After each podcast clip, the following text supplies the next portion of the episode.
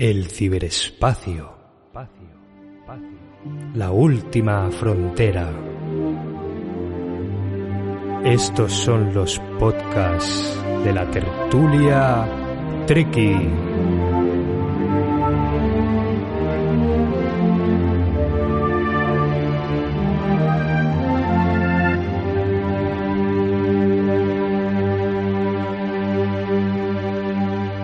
Hola, muy buenas, bienvenidos, bienvenidas una semana más a la tertulia fría Treki.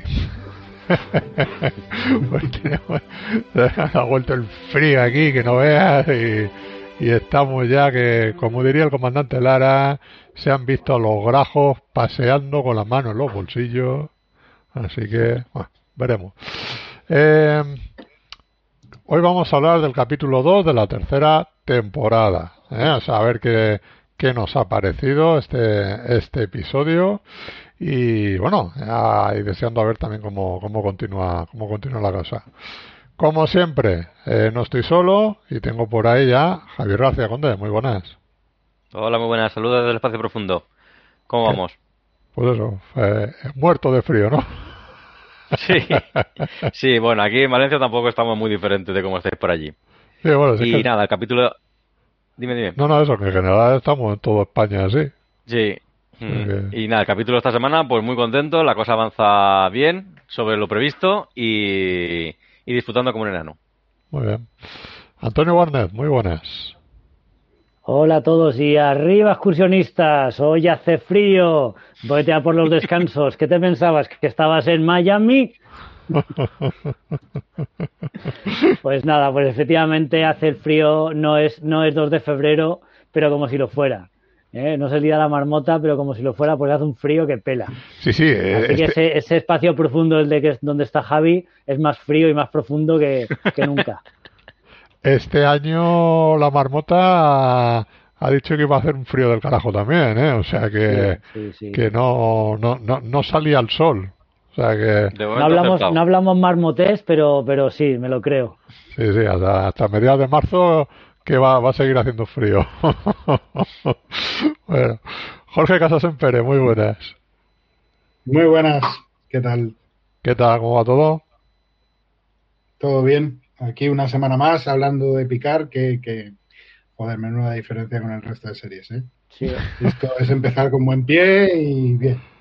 Sí, bueno. Eh, te, te quería comentar a ti, Jorge, ¿qué te ha parecido así brevemente el primer eh, capítulo que no, que no pudiste estar? Me gustó, eh, a grosso modo, pero para mí le faltó algo de chicha, porque el plan de ellos dos es bastante cutre. De, bueno, sí, vamos, nos vamos en la Titán y... A la aventura, bueno, a ver. Vamos improvisando, ¿no? Vamos a echar la tarde. ¿Sabes? Y luego me gustó mucho el capitán de la Titán, que, que pasa de todo y se la suda, aunque bueno, en este episodio me ha parecido menos creíble. ¿Gilipollas? Sí, a mí me ha Sí, parecido menos gilipollas. gilipollas. Menos pero- gilipollas, sí. pero- Men- men- menos Exacto. gilipollas en este capítulo, sí. En algunos momentos he tenido, eh, digamos que Empatía. eh, estaba más de acuerdo con él que con Picard, Sí, pero sí, bueno. sí. sí. Pero ¿no, ¿no os ha parecido que parecía un poco Lorca de Discovery?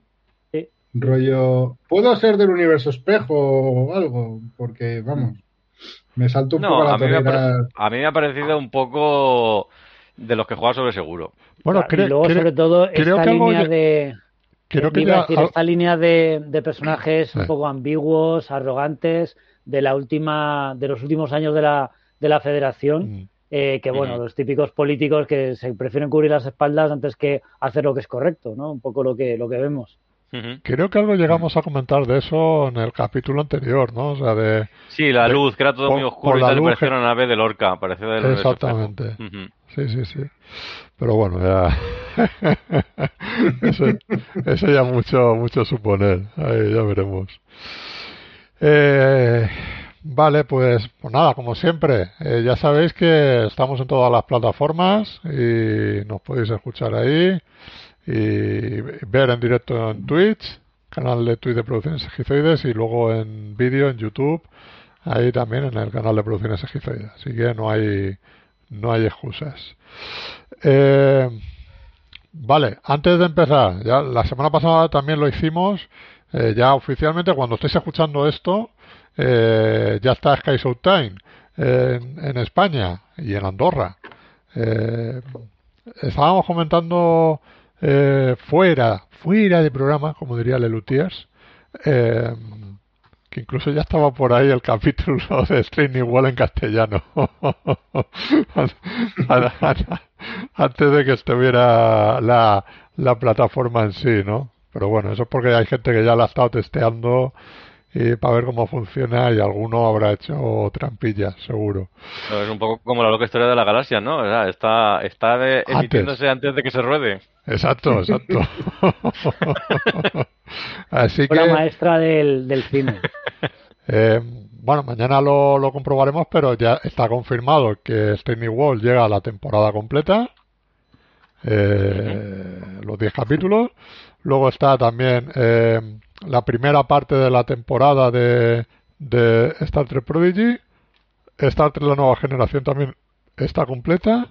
Y todas las, puedo seguir con lo mío. Y todas las películas de de, Star Trek en general de, de la de la tripulación clásica la nueva generación y las de el Abram Verso.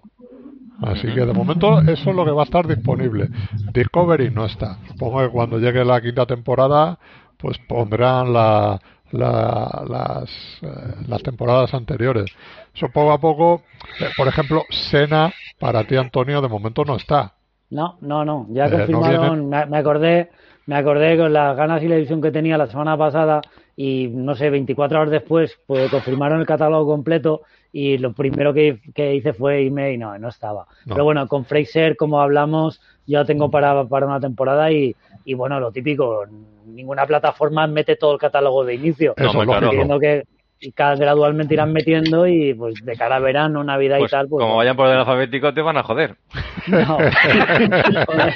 Espero que no, pero, pero, pero bueno, no, hombre, siempre se- en, en fechas así señaladas, que si Semana Santa, que si verano, que si Sí. Navidad y tal. Que pues si Black Fridays y cosas así, aprovechan para meter pues, cosas. Para meter cosas y un poco excusa para que la gente se, se, se enganche. Así que, pues, bueno. Exacto. Cheers, por ejemplo, es otra de las series míticas de comedia que tampoco está. O sea, está Fraser, pero no va a estar Cheers. O sea, que Sí, supongo que estará en algún momento. ¿Van a hacer un reboot de Jugado de Guardia? Pues pondrá Jugado de Guardia la original. Eh, pues, no sé, o sea, en fin, que hay muchas, ¿no? Está, Salvados por la campana. Debería estar. Hicieron un, un una especie de nueva serie de, de Salvados por la Campana que salía la Elizabeth Berkeley. y- Ah, no lo sabía. Sí, una sí. reunión, hicieron una reunión. No, no, no, no, una reunión. No, no, qué narices. Ah, ¿no? ¿no? No, hicieron Dos o tres sí, una temporadas. serie nueva.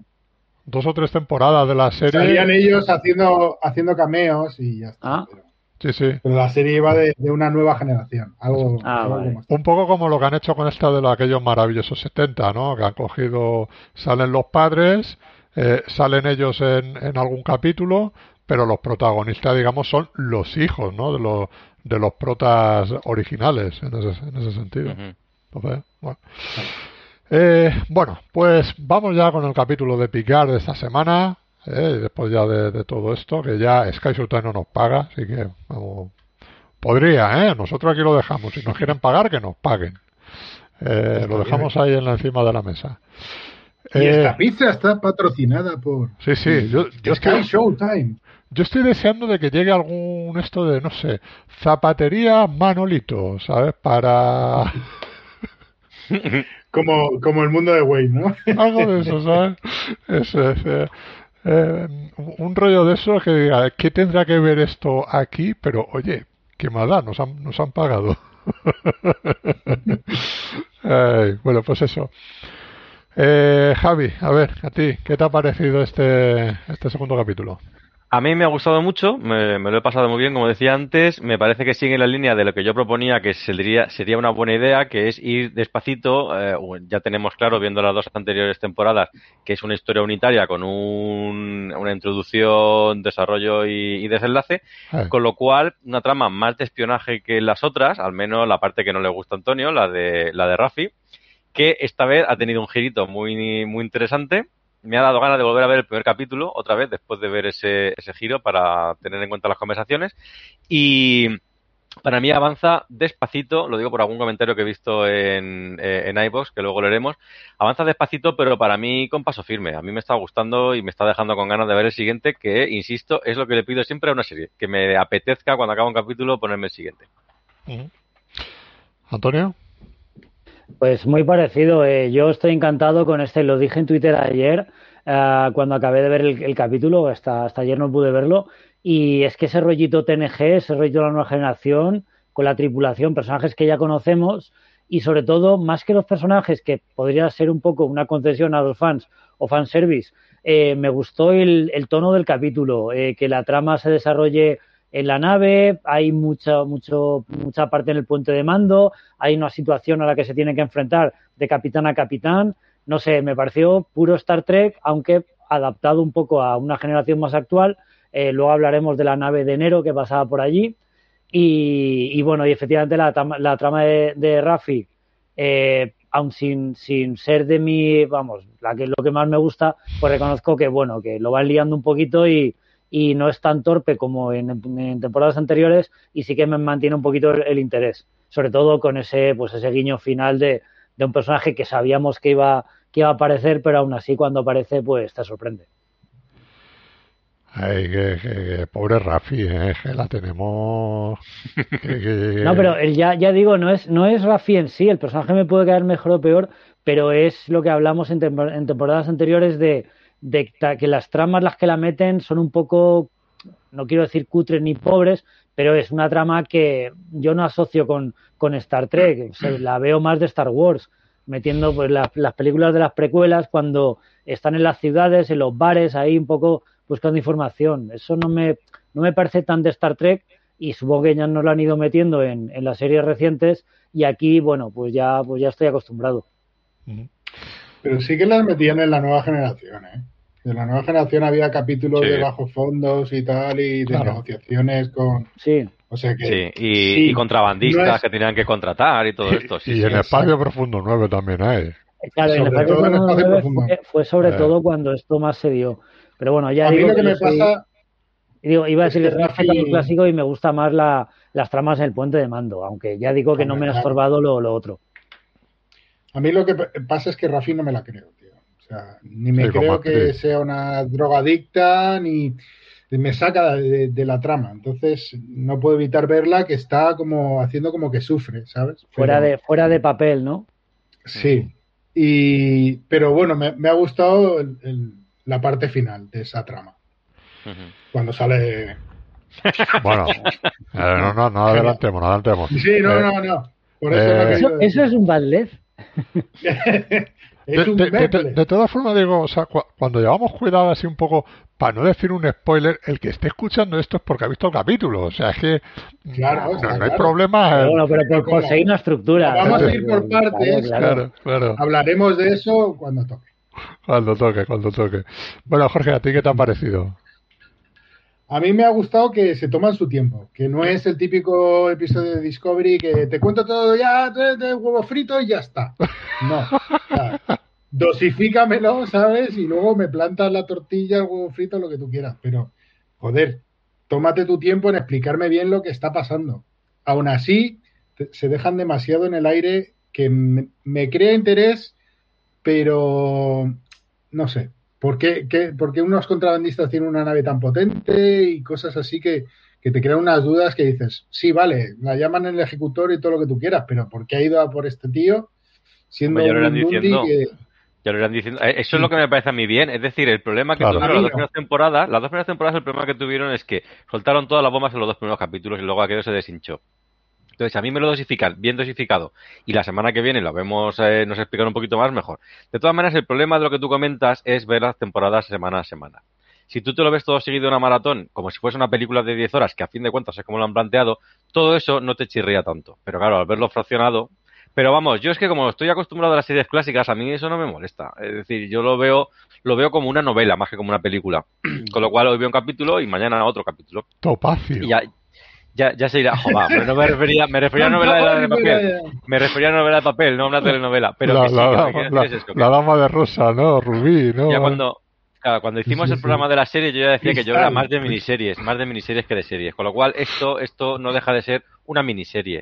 Es decir, estamos viendo tres temporadas, pero realmente son como tres miniseries, porque cada una cuenta una historia unitaria, partían 10 capítulos. Entonces, a mí en ese sentido Claro. no me molesta. Entiendo, entiendo el ansia, pero es lo que yo, a mí me deja con ganas de ver el siguiente, que es lo que me mola.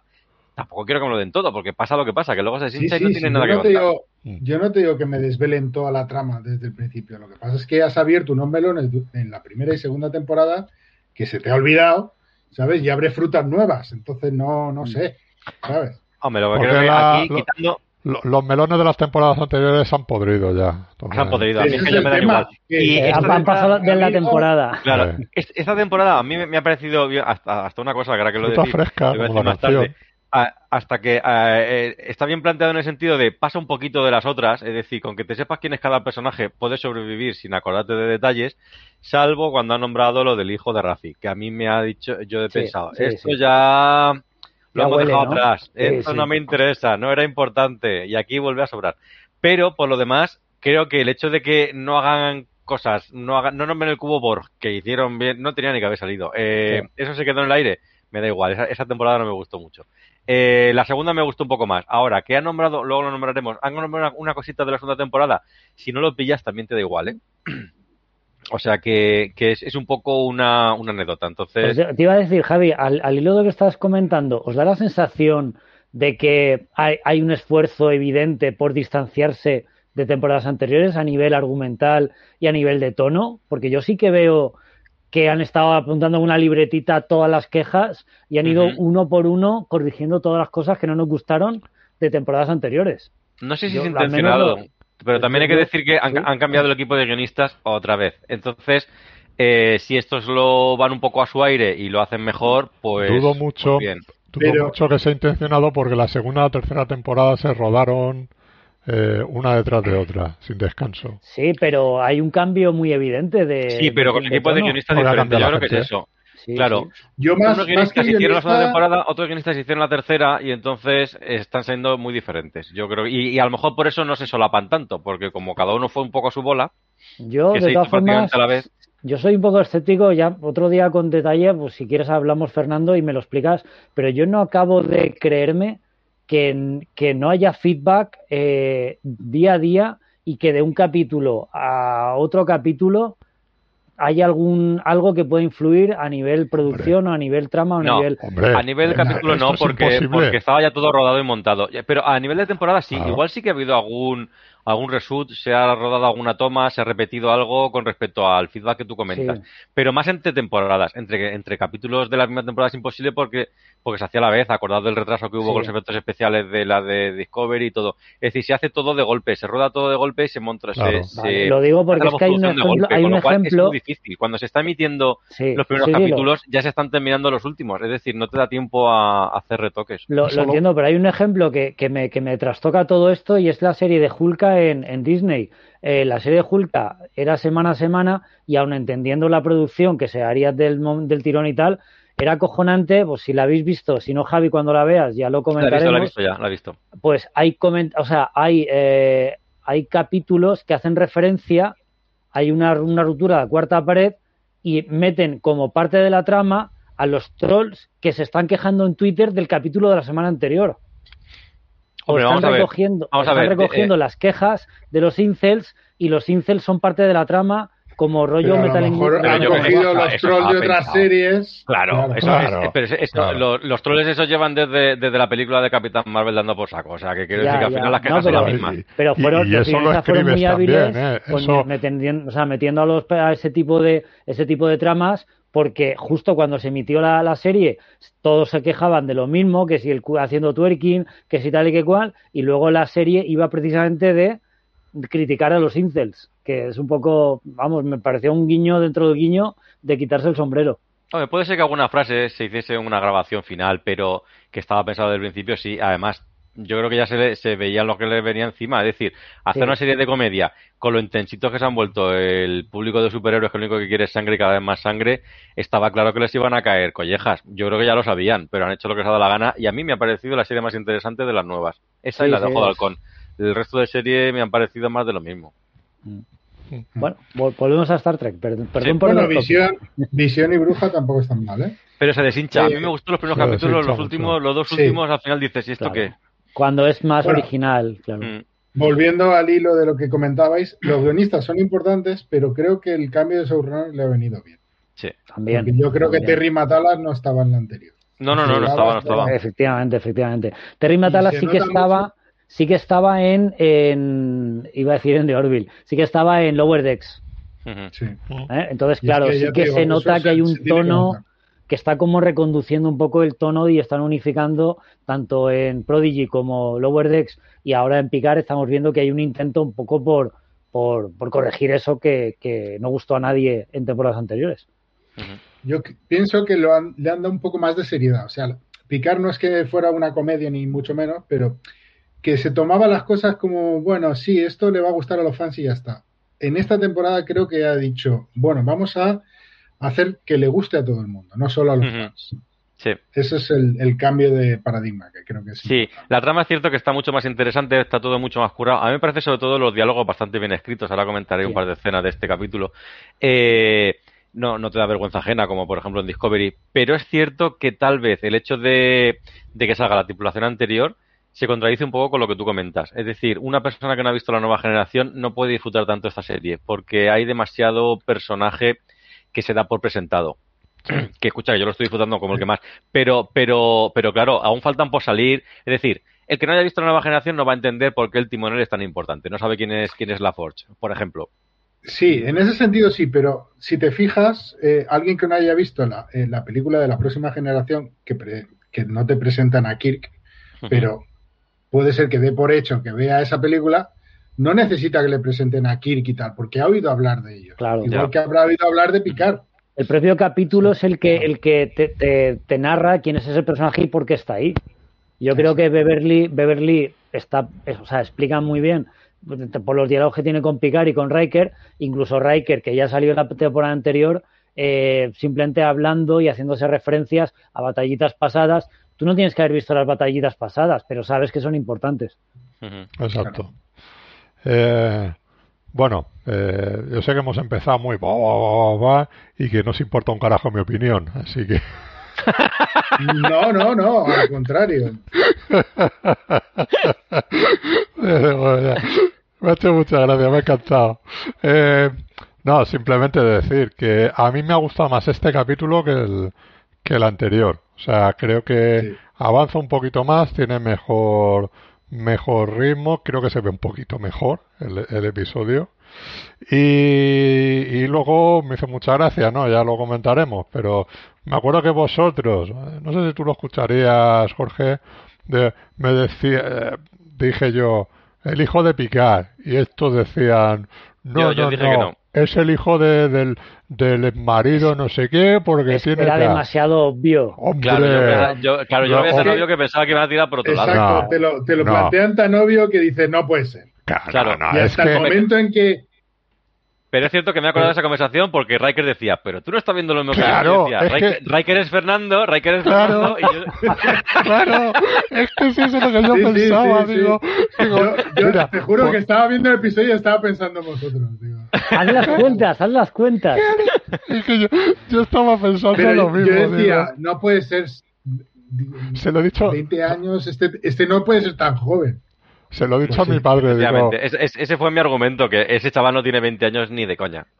Eh, Eso es lo que pensé yo, digo, es tan obvio que no puede ser. Ni 20 ni Bueno. 30. a mi padre, después de ver el, también el capítulo, se lo he dicho, digo, se lo voy a restregar, ¿eh? Esto digo, Pero, ¿sabes lo que me gustó de esa escena? Que no se dicen nada. Se mira a Beverly y mira a Picard y ya Esa con la mirada muy chula. claro, es impresionante. Ahí te demuestra lo buen actor que es un.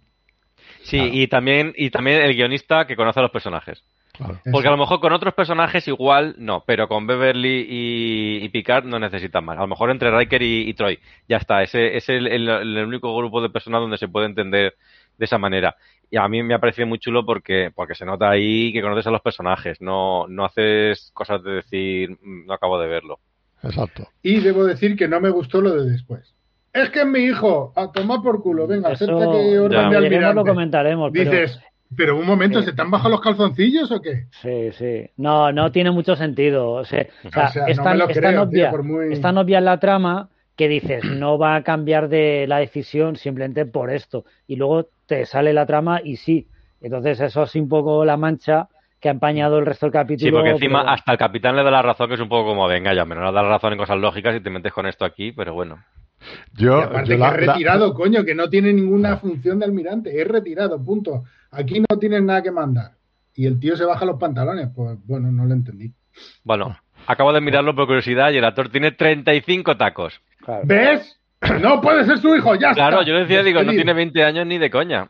Bueno, pero. Siempre ¿Y- juegan con las edades del actor ¿Y con respecto al personaje. Pero ya lo dije. ve- O sea, se ve que no, pero... En Eh, Star Trek siempre han sido muy cuidadosos con eso, en decir siempre 10 años más de los que tenía el actor.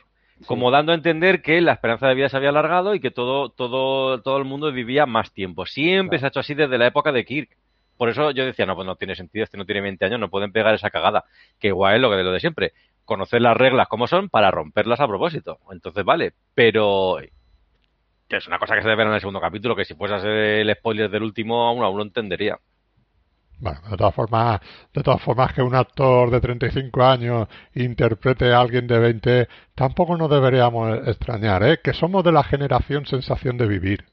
O sea que, Sí, Pero sí, esto sí. es Star Trek, no es sensación de vivir. bueno, bueno, bueno, esto, esto Esto ya- está basado en ciencia y la ciencia no me dices. también, también, también tenemos Star Trek Discovery, así que, bueno, Eh, sí, sí, sí. Pero eso no está basado en ciencia. eh, Eso son aventuras espaciales. Ni en Star Trek. sí. Eh, eso te iba a Mira, es como, esto la- Ligeramente basado en... como la, la peli está, un inciso, ¿no? De Cerdita, que, que la actriz, eh, la, la actriz tiene 36 tacos. ¿Sabes? Lo más sí que es verdad que parece de cara y eso más joven y el personaje que hace eh, es de un adolescente. Pero, pero es que dices, bueno, te lo termina, te lo terminas creyendo en ese sentido porque la, la tía lo hace, lo hace súper bien. Y por como también dice una, decía una cosa la directora, es que eh, es mejor un, que lo hicieran o interpretara un- una actriz más adulta que psicológicamente iba, iba a llevar mucho mejor el personaje que no alguien más, un poquito más vulnerable, ¿no? O sea, más expuesto a, a lo que es, a lo que se está hablando. Pues una buena peli, ¿eh? O sea, recomendable.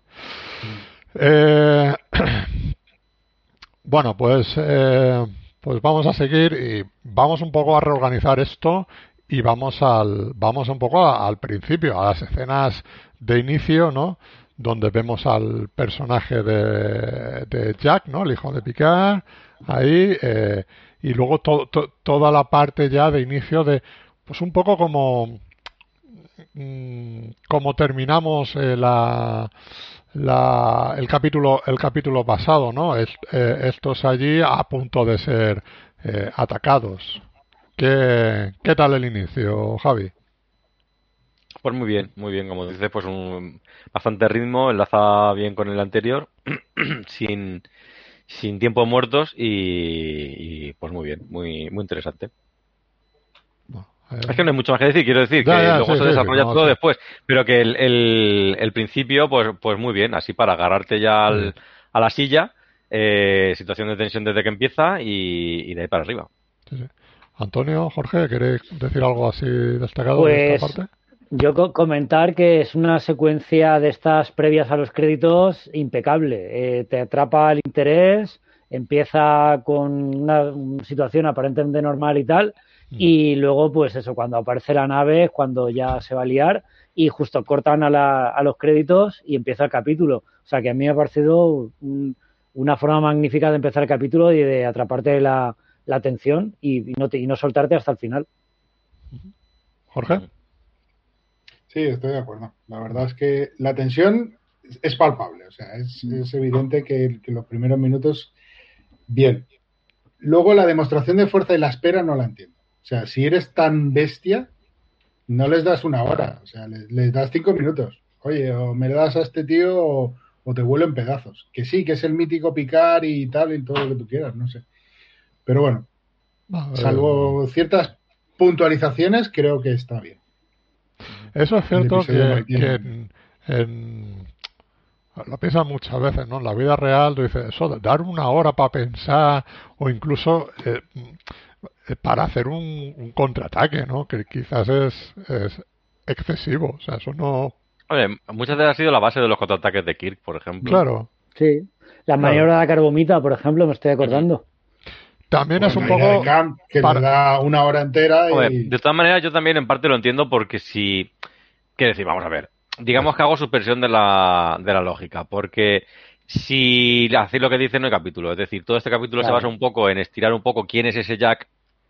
Bueno, de hecho, ya sabemos el nombre yo porque ya lo destripé la semana pasada por, la- por culpa de la MDB, pero en principio pues nos dicen el nombre, nos dicen un poco un poco su situación, desarrollan un poco más al personaje antes de que cuando se ponga en peligro le hayamos cogido cariño, porque es que si no, si desde el principio dice, pues me lo voy a llevar, pues llévatelo, no sé quién es, me la pela un poco, pues, Claro. pues tira para adelante. Entonces, claro, toda la presentación, el hecho de que esté picar allí, Riker que se huela la tostada, todo eso no puedes ponerlo si se lo llevan desde el principio. Entonces es más o menos una excusa para que haya ahí un, un choque, un, no un choque, un roce entre personajes y se vayan conociendo entre, entre ellos. A mí me ha parecido, quiero decir, no, no me ha chirriado tanto el hecho de que de una hora. De todas maneras es que también, pues, para una hora, pues bueno, a lo mejor un poco para, mira, voy a poder hacer lo que dé la gana, pero, pero bueno, pues nada, me lo entregáis voluntariamente y, y como no vais a poder hacer nada porque voy más armada que vosotros, pues haced lo que queráis. No sé, a mí no, a mí no me ha parecido tan mal, la verdad, ni siquiera había caído hasta que lo habéis nombrado ahora.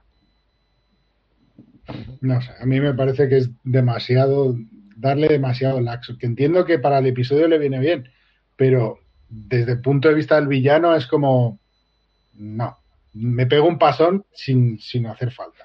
Yo sí que es cierto que al principio, antes del, del villano, un poco en el prologuillo y los primeros momentos de con el villano, no, no paraba de venirme a la cabeza lo de no te fíes de nadie. Y yo digo, a ver si va a ser de Jack del que no hay que fiarse. Por toda cuando han venido los, los Fenris y todo esto y tal. Pero, pero bueno, en fin, ya veremos. Aún estamos a tiempo de que salga Rana, pero que parece que no iba por ahí. Pero sí que es verdad que ahí está un poco, un poquito ahí en tensión a ver qué estaba pasando y si realmente Jack era bueno o malo, porque realmente con lo que vimos la otra vez tampoco teníamos mucha pista como para afirmar que fuese totalmente bueno. Vale, eh, vamos si queréis un poco más con la parte de, de Rafi, ¿vale? Yo siempre digo... Perdona, va- va- ¿vamos a nombrar luego a la villana o ya la hemos nombrado todo lo que hay que nombrarla? No, no, ahora vamos. No, luego, ahora luego sale. te- luego Vale, todavía no, no, tenemos- pregunto, pregu- te- te- pregunto porque por más toda esta parte. Vale, vale, vale, vale, vale, qui- vale. qui- Quiero, quiero, quiero primero que hagamos lo de lo de Rafi. Lo de Rafi. Ah, es poco. Eh, bueno, todo esto es el- el- la parte de Rafi es digamos eh, continuación de lo que vimos en el anterior episodio y, y que no- nos incluyen como tú decías Javi toda la toda la parte de otra vez el drama el drama con el hijo que quizás es algo que si no nos lo hubieran metido otra vez tampoco nos acordaríamos Pues creo que ya queda No. muy, muy atrás. Yo creo que en la segunda temporada ni se Eso fue llega la primera. Solamente No, no, no, es en la no primera. ¿verdad? Claro, en la Sí. primera únicamente porque no tiene contacto con el hijo. Cuando viajan en el tiempo no hubiese aportado nada a la trama. Claro, por eso. O sea, que, Mm. que en ese sentido, ¿no? Y es la conversación que tiene con el exmarido, que lo que quiere es eh, que le ponga en contacto con... eh, ¿cómo, es, ¿Cómo es el nombre que le dicen a el conseguidor o...? Ah, el eh, Snid, el, el Ferengi. Sí, Sí. Snid. Snid se llama. Snid. no, se llama pero le, le, le dice un, un nombre. Ponme con... eh, ah, no me acuerdo. Ah, sí, es que espérate, lo he visto en inglés, el, bre- el, el broker en inglés, no sé cómo lo han traducido Sí, aquí. eso.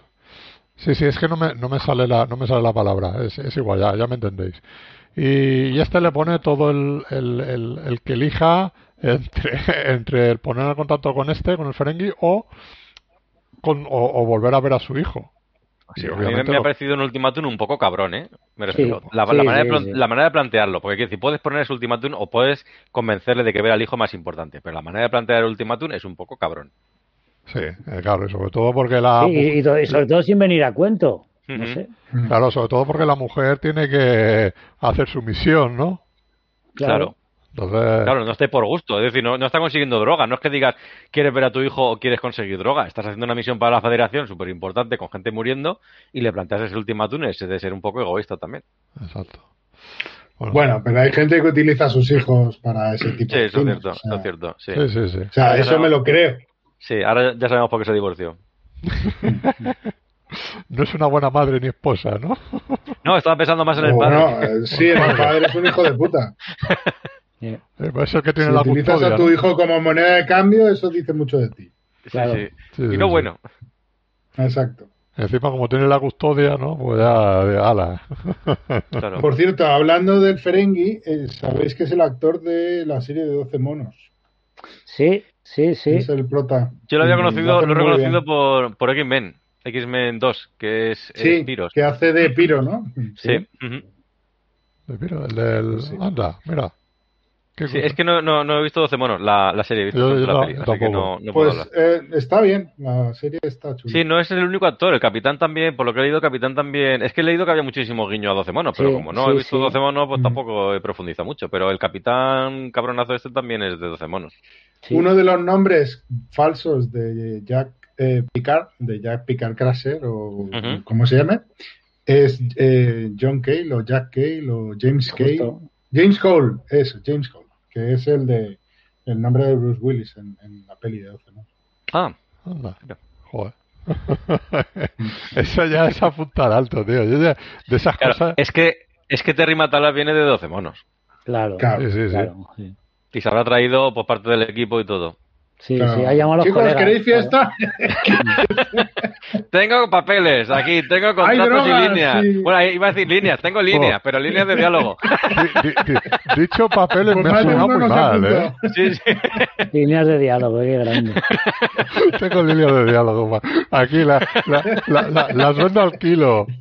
Yo pongo las líneas, claro, se apuntó todo el mundo y luego lo que era era para rodar. Era otra cosa, claro, claro. Sí, yo- yo- Sí, sí. yo- estas no son las líneas que a mí me Para gustan. rodar, pero no por el suelo, ¿no?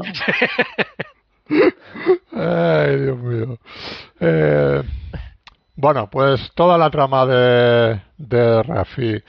Eh, yo creo sinceramente que aquí está un poquito mejor que en el, en el capítulo anterior. Me refiero a la trama en sí. O sea, Sí. creo que, que la, en, en el capítulo anterior era un poco desconcertante, ¿no? El inicio y luego tampoco sabíamos muy bien a- hacia dónde hacia dónde va. Y luego claro las consecuencias que tiene no y, y evidentemente joder, es que el- han muerto creo que dicen 107 117 personas. creo que dice. 107 117 es un número así sí. Eh, claro es que eso eso toca toca. Entonces Claro. evidentemente al el personaje yo lo he visto mejor sinceramente. Yo creo que a mí lo que me fallaba en el primero era, tal como había acabado la segunda temporada, me tiré medio capítulo pensando qué coño hacía Rafi ahí. No sabía, Sí. no sabía muy bien, tal como había acabado, por qué estaba ahí. pero eso no es malo Esta- No, malo no es, pero, pero, pero no acababa de entrar en la trama. Aquí una vez que ya sabes, ya sabes que es infiltrada. Es decir, una vez, una vez que acaba el primer capítulo y te desvelan cosas, te metes un poquito más en la trama. Pero yo la primera vez, la es que no, de hecho, la primera vez que sale ella no sabía quién era. Es decir, sale con una capucha, sale por ahí andando, no sabes quién es, y cuando ya por fin te das cuenta que ha comprado la droga esta, que luego solamente para sacar información y cosas de estas, pues como dices, hostia, es Rafi, pero Rafi, ¿qué hace aquí? Y yo me iba, me iba un poco diciendo, pero esta como había acabado la segunda temporada para acabar aquí ahora así de mal. Eh, luego, claro, tiene alguien que parece que es, no sabe si es bueno o malo, la persona con la que habla. A mí eso me ha gustado bastante y más, por eso he dicho que me ha dado ganas de ver otra vez el primero, porque ya sabiendo cómo va a acabar todo, sabiendo más sobre la trama de, de Rafi, creo que si la volviese a ver ahora, la- el, el primer capítulo entraría, entraría desde el principio. Y los diálogos con el supuesto contacto, contratante, quien sea superior, eh, tendría mucho más sentido sabiendo quién es. Entonces, no digo que estuviese mal en el primero, pero no, no te mete tanto como ahora, como en este segundo capítulo, que ya estás más metido, ya sabes que ha habido un drama, ya sabes que ella tiene razón y, y pues eh, entras mucho mejor. Em, ¿Queréis que toda la temporada, digamos, em, o sea, no toda la temporada, sino la, la gran parte de la trama de la temporada va a estar separada de Rafi de lo de Picard? Puede que en algún momento No creo- una, bueno, pero- puede- Podría ser, ¿eh? No estaría mal, quiero decir, bien llevado no estaría mal, pero teniendo en cuenta que va con, con Worf, en algún momento tendrían que unirse, o sea que no creo que lo dejen para el último capítulo. Claro. Claro. Sí, además poco a poco nos están metiendo a, lo- a los personajes de la de Star Trek, de la nueva generación. O sea, evidentemente, o sea, a ver cómo más o menos cada uno nos, nos los van a ir introduciendo. Aquí vemos que está Wolf, que aparece y, y, y creo que es un creo que es un puntazo en ese en ese sentido. Tampoco creo que haga falta mucho de, para, para el Treki veterano de, decir o de saber quién es quién es Wolf, ¿no? Entonces, bueno, creo que creo que está bien bien metido en ese, en ese sentido. Sí, es cierto que la escena en la que aparece, en general, no solamente por él, porque ya estaba desde antes, la he visto un poquito, que no suena queja, ¿eh? que no suele a, que, no suena puritano, pero la he visto un poco más violenta de lo que suele ser Star Trek. Tanta cabeza cortada me ha parecido un poco como mmm, no hay otra manera de hacerlo. Los tiempos de. No, sí, los tiempos de hoy en día, pero yo lo he dicho muchas veces, sobre todo lo decía con, con Discovery, que fue donde se me rompió un poco ahí el, el esquema que eh, Star Trek era una serie familiar y ahora es no recomendada para todos los públicos. O sea, o sea, ya tienen restricciones de no sé qué, no sé cuál tendrá en Estados Unidos, pero Eh. como que a lo mejor no todos los padres dejarían que sus hijos viesen esta serie y con un con cierto sentido y, y me sabe mal, me sabe mal porque creo que aquí todos hemos visto Star Trek de jovencitos, jovencitos. Yeah. Y me sabe mal que los, que los niños jóvenes adolescentes de ahora no, no la puedan ver por cosas como esta, que a fin de cuentas son un par de plagas en el capítulo, pero ya están. Sí. ¿De verdad crees que los críos de hoy en día no lo ven? No, estoy pensando más en los padres que les dejen verlo, no. Eh, yo qué sé, yo los críos pueden ver lo que quieran, es decir, Hombre, eh, yo- literalmente, los críos ahora se saltan el control parental y todo. Pero otra cosa es lo que legalmente se les permita ver a los niños. Me refiero, si tú ves una serie que, que te pone, cuando empieza ahí en la esquinita, te pone violencia, sexo, desnudez, no la vas a ver. Y, o, o- o no te van a dejar que la vea, que la vean tus hijos. Eh, y si aparece esto eh, cuando se ponga en plataforma, pues a lo mejor algún padre le dice niño en la cama. Yo qué sé. Cada No sé. padre hace en su casa la- lo que quiera. En la FNAC tengo padres que compran el GTA a sus niños de 8 años. Claro, Ya. eso- Claro, eso es un que me lo creo. Sí, bueno, yo, lo creo, que están yo di una de charla de. Alan Moore y había un niño que tendría siete años, como mucho, siete, ocho, tirando a lo mejor por lo alto, haciéndome preguntas sobre Watchmen y sobre cosas que digo, mm, no sé si tienes la edad para leerte esto y no quiero, no quiero pecar de puritano. Es que son cosas muy, muy enrevesadas y sobre todo muy violentas para que un niño de siete años te esté preguntando ahí eh, hasta detalles del canto de las páginas, ¿sabes? A lo mejor era un, tipo Sheldon. Muy avanzados para su edad. Un, inadaptado social, ¿no? Sí, sí. No, y nada, todo no era porque no se callaba, pero, pero bueno. Sí. A veces es como siempre digo, digo, yo veía de crío las, pe- las películas de Pajares y Esteso y no me pasaba nada y, y no pasaba absolutamente nada, o sea, decir, y hoy en día te escandalizas por absolutamente todo, o sea, Por que- supuesto, por supuesto. Y, y que- que, conste, insisto en que yo no quiero, no quiero pecar de puritano. Simplemente sé que hay padres que son estrictos con ese tipo de cosas. Que también te digo una cosa, si hay una clasificación por edades es por algo. Es decir, Sí, el padre sí, que sigue la clasificación por edades a rajatabla no está haciendo nada malo. Es la clasificación que se ha hecho. Claro. Bueno, ¿alguna cosa que queréis comentar de la parte de Rafi que no hayamos dicho? ¿Qué, qué tal? ¿O vamos al...? Al meollo, vamos Al al, meollo. meollo. Vamos, vamos al meollo. Venga. Bueno, pues vamos con toda la parte ya de, de picar eh, aquí en la, en, en la nave. Eh, vamos a dejar un poquito la, la, la parte del un poquito la parte del principio, ¿no? De, de esta introducción que nos hacen.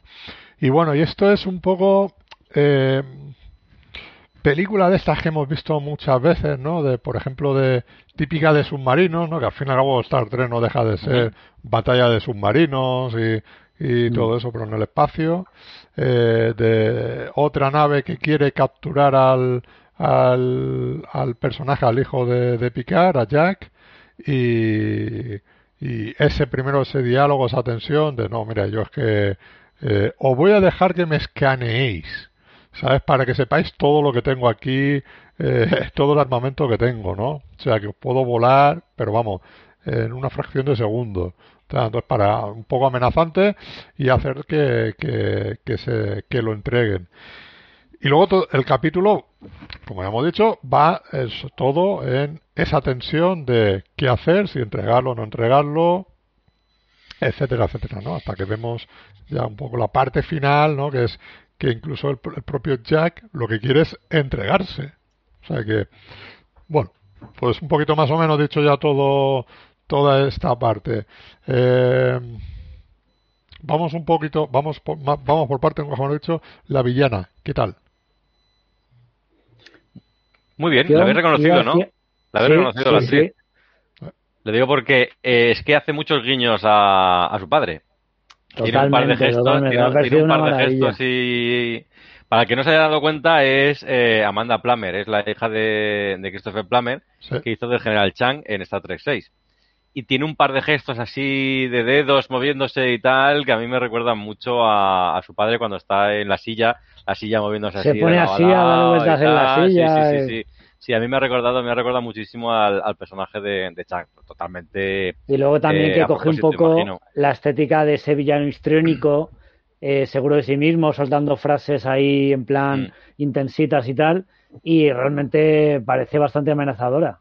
Sí, a yo mí me, me ha que- gustado. sí, tengo que decir que yo no solo soy muy amigo de ese tipo de villanos que tú comentas, pero porque generalmente creo que los actores no están a la altura. Aquí, aquí sí que me ha gustado. Aquí la he visto, sí, la, ves histriónica, pero la ves también muy segura de sí misma, porque no, Sí. no, no, no llega a rozar el ridículo. Es decir, la ves eh, raruna, una persona con una, pues eso, que se ve, se le ve que no está muy bien de la azotea, pero, pero al mismo tiempo transmite la sensación de peligro. De- ¿Sabes? Sobre la- todo a apoyada por la nave, porque tiene una nave que tiene un- una potencia de fuego y una superioridad que, que es, que es- es evidente. Yo creo que en ese, ese- o sea, por eso te crees que va en serio, no está Claro. faroleando. ¿Sabéis a quién Sí, pero podía hacer- puede- pero puede tener una, una interpretación un poco payasita y que todo eso se pierda, pero no, pero no es el caso. ¿Sabéis quién, a quién me ha recordado? O sea, y no tienen, no- realmente no tiene nada que ver, pero es por el juego, ¿no? O sea, es eh, a John Travolta en cara a cara. O sea, decir, Sí, es tú verdad. das e- ese personaje villano, ¿no? Que dices que, que lo disfruta un montón ser el malo, Sí. ¿sabes? Y, y, y, y no cae en lo en lo patético, ¿no? Como tú a lo mejor podrías Sí. decir, ¿no? Evidentemente, sí. porque está bien Sí. interpretado. Entonces, cuando, cuando el personaje está bien actuado, está bien llevado, esos personajes son los mejores.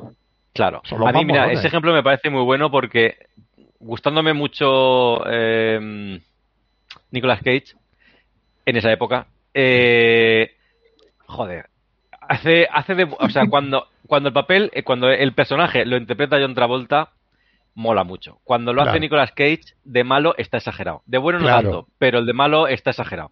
Claro. Se lo come con patata John Travolta cuando hace de malo. Eh, y sí, ahí, ahí te, te doy, te doy la razón totalmente, porque es que ahí eh, el, el actor tiene que buscar el equilibrio y no pasarse. Claro, exactamente. Entonces, pues, pues, pues, Y eh, Nicolas Cage ya sabemos que le va el dinero y a Nicolas Cage le gusta mucho el, el, el- el pasarse, ¿no? De, de todo. uf. Sí. Pero bueno. Eh, bueno, pues eso, la, la, la parte de la parte esa. El capitán, el capitán aquí eh, lo, lo hemos visto. Yo lo, lo discutíamos un poquito antes. Nos cayó como el culo la semana pasada. De lo tachamos hasta de racista y todo con el tema de 7 de 9, etcétera, etcétera. Yo aquí lo he visto mejor al, al, al personaje. O sea, al fin y al cabo es un ave. em, claro, él, él llega a decir, a ver, que esto es una nave de exploración, no es una nave de. Sí. De, guerra. de guerra. Entonces, Claro. no podemos meternos en una batalla que, que vamos que vamos a perder en ese sentido. O sea, tiene partes más lógicas, ¿no? Incluso cuando digamos 7 de 9, la vemos que eh, eh, ¿cómo de que entra en acción, ¿no? Que impide que, que Jack se vaya al eh, se le teletransporte, todo eso. Decía, mira, al final digo, la, la voy a la voy a, a reinsertar otra vez, ¿no? O sea, o sea, son detalles que dices, tiene el cabreo este del capitán, pero que da la sensación que no que no es tan cabrón como como es y que al No, yo final creo que él está eh, aunque Picard ya sea un almirante retirado, pero no deja de ser un almirante. Y yo creo que al final también eh, termina acatando un poco esa, esa orden, esa decisión final, aunque la sensación es, "Buah, se nos va a complicar la cosa. Mira, Yo creo que son las maneras. Las maneras Nos creo que es lo que lo diferencia entre el primero y el segundo. Sigue, Jorge. nos estamos olvidando una cosa y es que eh, todo, todo capitán ha tenido que hacer la prueba del Kobayashi Shimaru, que es el escenario imposible y tal. Mm. Entonces, estás en un escenario imposible, que es la nave te supera, Claro. te están dejando una hora de tiempo que, bueno, tú puedes entregar al prisionero y, y- y ya está. Y ya con eso te salvas. Pero, como capitán, tendrías que pensar alternativas a cómo salir de la situación, yo qué sé, buscar resquicios en la nave, puntos débiles, cualquier cosa, tío. Yo no veo eso Claro. en ese capitán. Sí, O sea, Pues sí, veo sí, que se ha resignado No, y ya está. O sea, Va a lo tío, seguro, pero que pasar sí, esa sí. prueba. O sea, no, no me Sí. jodas. Y luego hay una cosa, buscando- iba a decir que hay una cosa que si te no se lo recuerda, pero yo un par de minutos antes de esa escena, yo ya lo estaba pensando. Dice, o sea, es que vas a volver, ¿qué espera? ¿Que te dé una palmadita por cumplir las órdenes? ¿Has dejado morir a Picard y a Riker? O sea, Claro. que eso, ¿quieres volver a la federación con, con, con esa, con esa, Con esos mancha. resultados? No sé. Entonces, hasta que si te no se lo recuerda, eh, te das cuenta que la situación es, su, actu- su, su reacción es totalmente fuera de lugar y que no ha pensado en ningún momento como un oficial de la flota estelar, sino como un cobarde o un egoísta o alguien que no tiene absolutamente ninguna empatía, eh, como hemos visto, por ejemplo, en, cuando está Kirk en, el, en Star Trek 7 con, el, con la nave del, del Nexus. No recuerdo cómo era el nombre de la nave, pero, pero eso está en la está de pruebas, no está la Enterprise al 100%, pero oye una llamada y oye, somos la federación y vamos, tenemos que, que intervenir. La tenemos que Enterprise. B.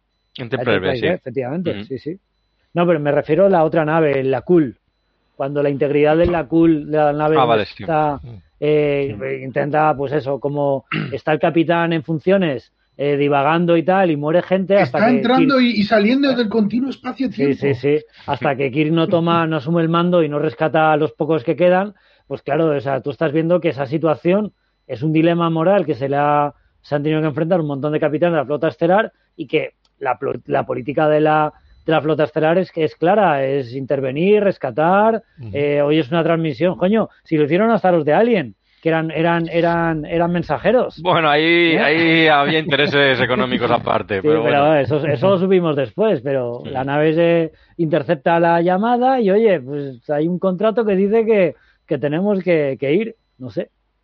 El contrato puede ser mercantil, puede ser económico, puede ser, joder, puede ser un contrato de compromiso de, de, de la ética y la moral de la, de la Federación de Planetas. Lo que está claro es que ahí el capitán no actúa bien, por mucho que luego intente quedar medio bien, pues eso, actuando Bueno, ¿y qué, que me capitán. decís de la maniobra La Forge? Poniendo la nave ahí con el rayo tractor. Sí, sí. A mí me ha gustado. Que además recu- recuerda, recuerda a Primer Contacto, que también lo hizo la Enterprise con Ujú. de falla. Sí. Sí, sí, sí, sí.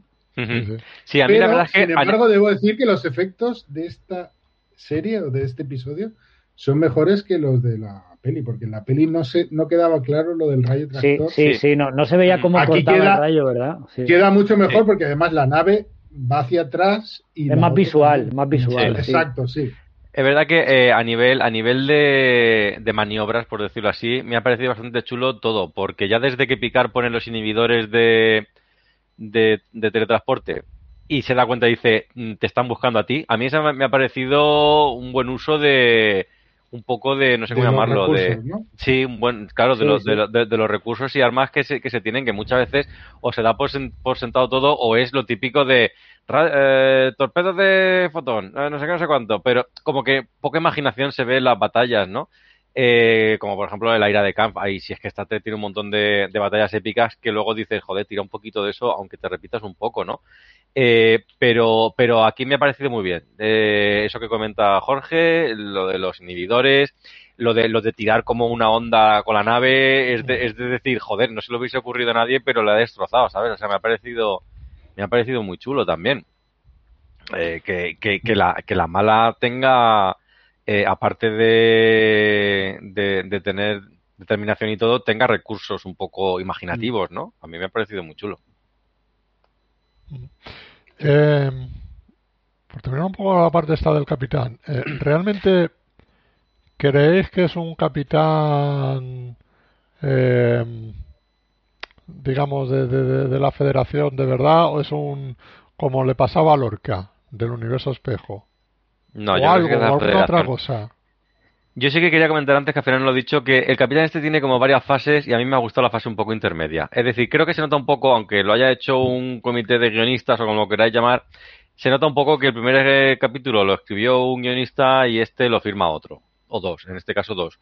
Porque los diálogos de Capitán es donde más ha notado. Es un poco como la trama es la misma, pero el Capitán parece diferente por la manera de hablar y todo. En el primero era era gilipollas. En el primero era, era un, un, estúpido, un maleducado y todo. Aquí, incluso al principio, antes de que le abra los ojos 7 de 9, eh, sí, no lo está haciendo bien, pero las maneras no son de gilipollas. Es, sí. es un poco, está más centrado, tiene unos argumentos un poco que tú puedes estar de acuerdo o no, pero él tiene sus argumentos. Más de peso, claro. Claro, sí, sí, lo dice esto, mira, no somos una nave de exploración, no sé qué, no sé qué, yo tengo que salvar aquí 200 personas, no me puedo, no me puedo preocupar dos de, de, de dos jubiletas que están dando vueltas y ya está pero tiene sentido. Decir, puedes estar de acuerdo o no, pero no es para decirle, pero que me estás contando lo de cenar solo es una es de gilipollas.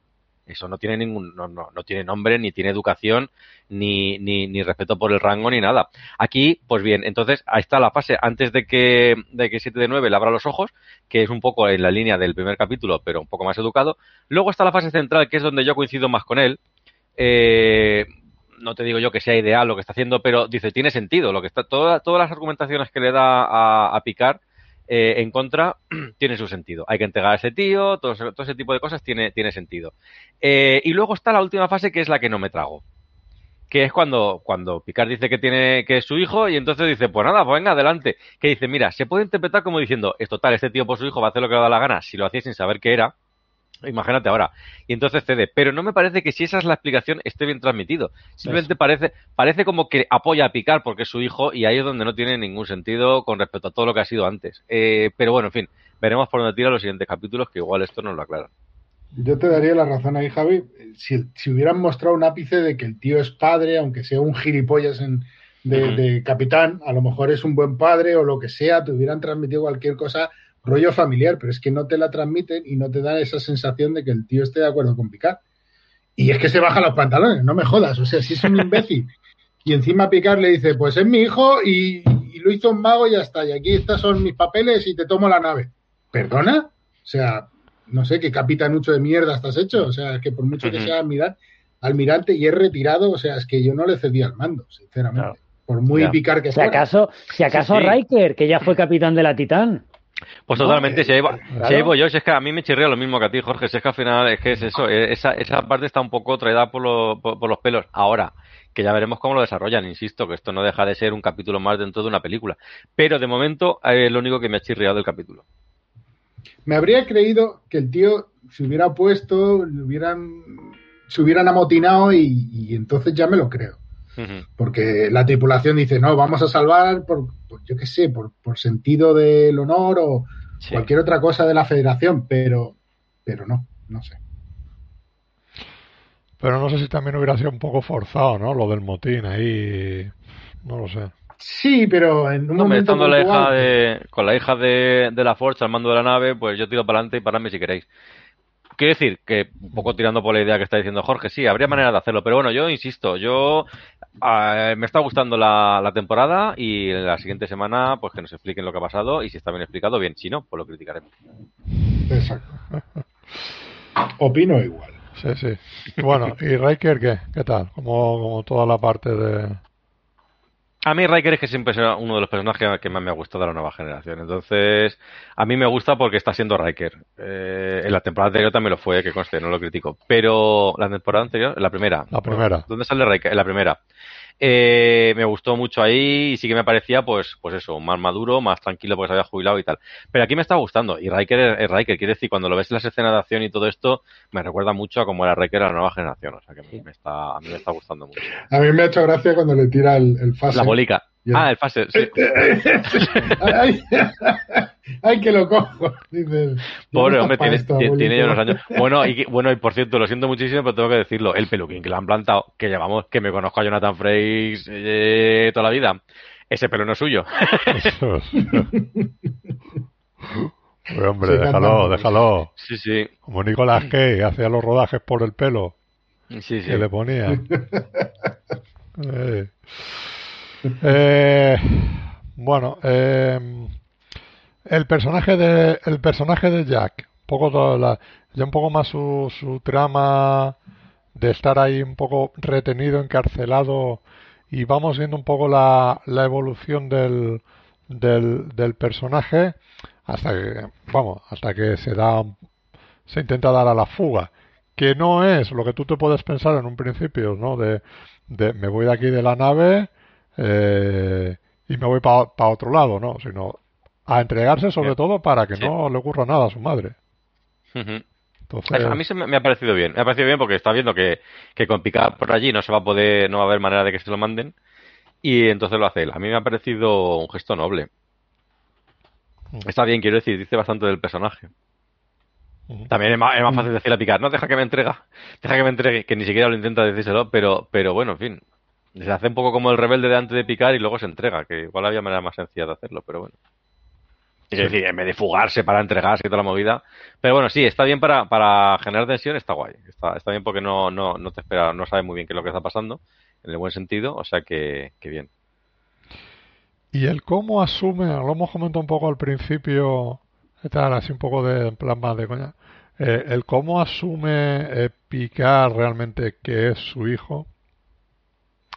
Eh, ¿Qué tal? O sea, yo ya te digo, lo, lo, que no, lo que no, lo que no está bien rematado es, eh, es, ese final, ¿no? Que hemos dicho, ¿no? De no lo entrego porque es mi hijo. Entonces, eh, la frase sobra.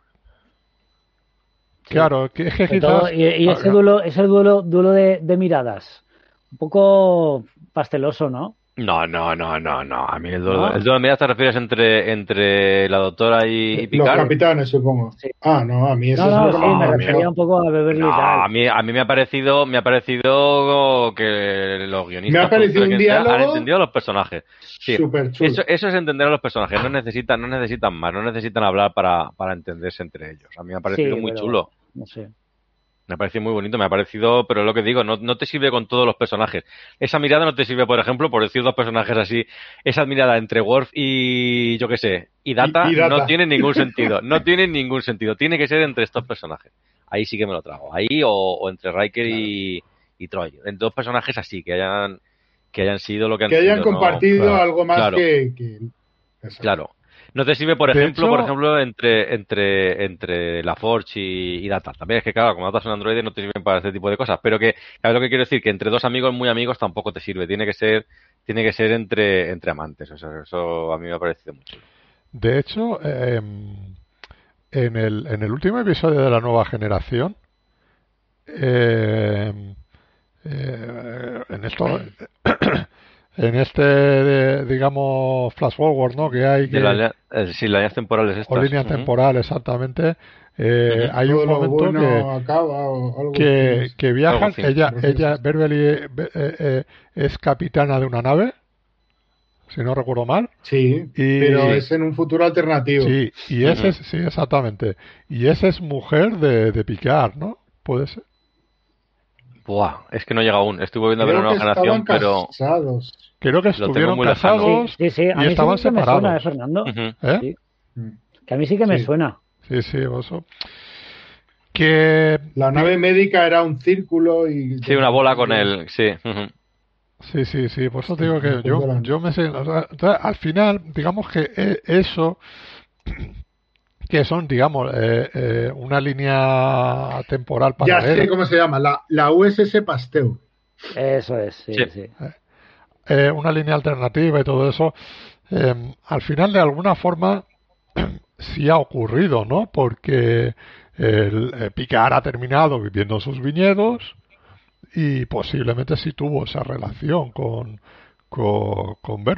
Eh, que no haya terminado bien o que haya sido pasajera, bueno, pues es otra, es otra cosa, ¿no? Están 20 años sin, sin verse, pero, pero ahí está, o sea, yo toda esa parte es que sí que me la, sí me la creo, ¿no? Que, Mm. que, que pueda. Sí, yo sí que es cierto que como yo probablemente si la serie termina bien y no se deshincha, probablemente la vuelva a ver luego entera un poco más, no semana a semana, sino en 10 días o por ahí, viendo uno cada día me la vuelvo a ver.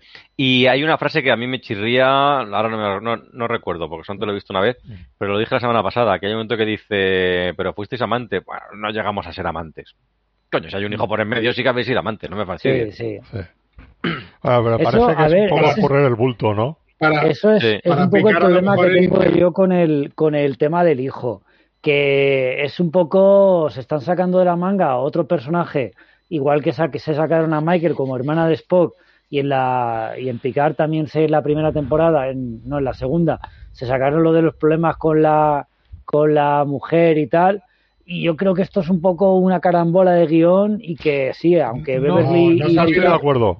No estoy de acuerdo porque ya se hace mención y en el, el primer capítulo de la segunda temporada, cuando, cuando está dando la, la charla a los estudiantes, eh, hay un momento que dice eso del... Porque nos va a hacer los flashbacks de esos con el picar joven sí, y luego todo el rollo se nos cuenta, ¿no? De decir que con él el, el- el apellido Picard eh, muere, desaparece. termina, sí. sí. Ah.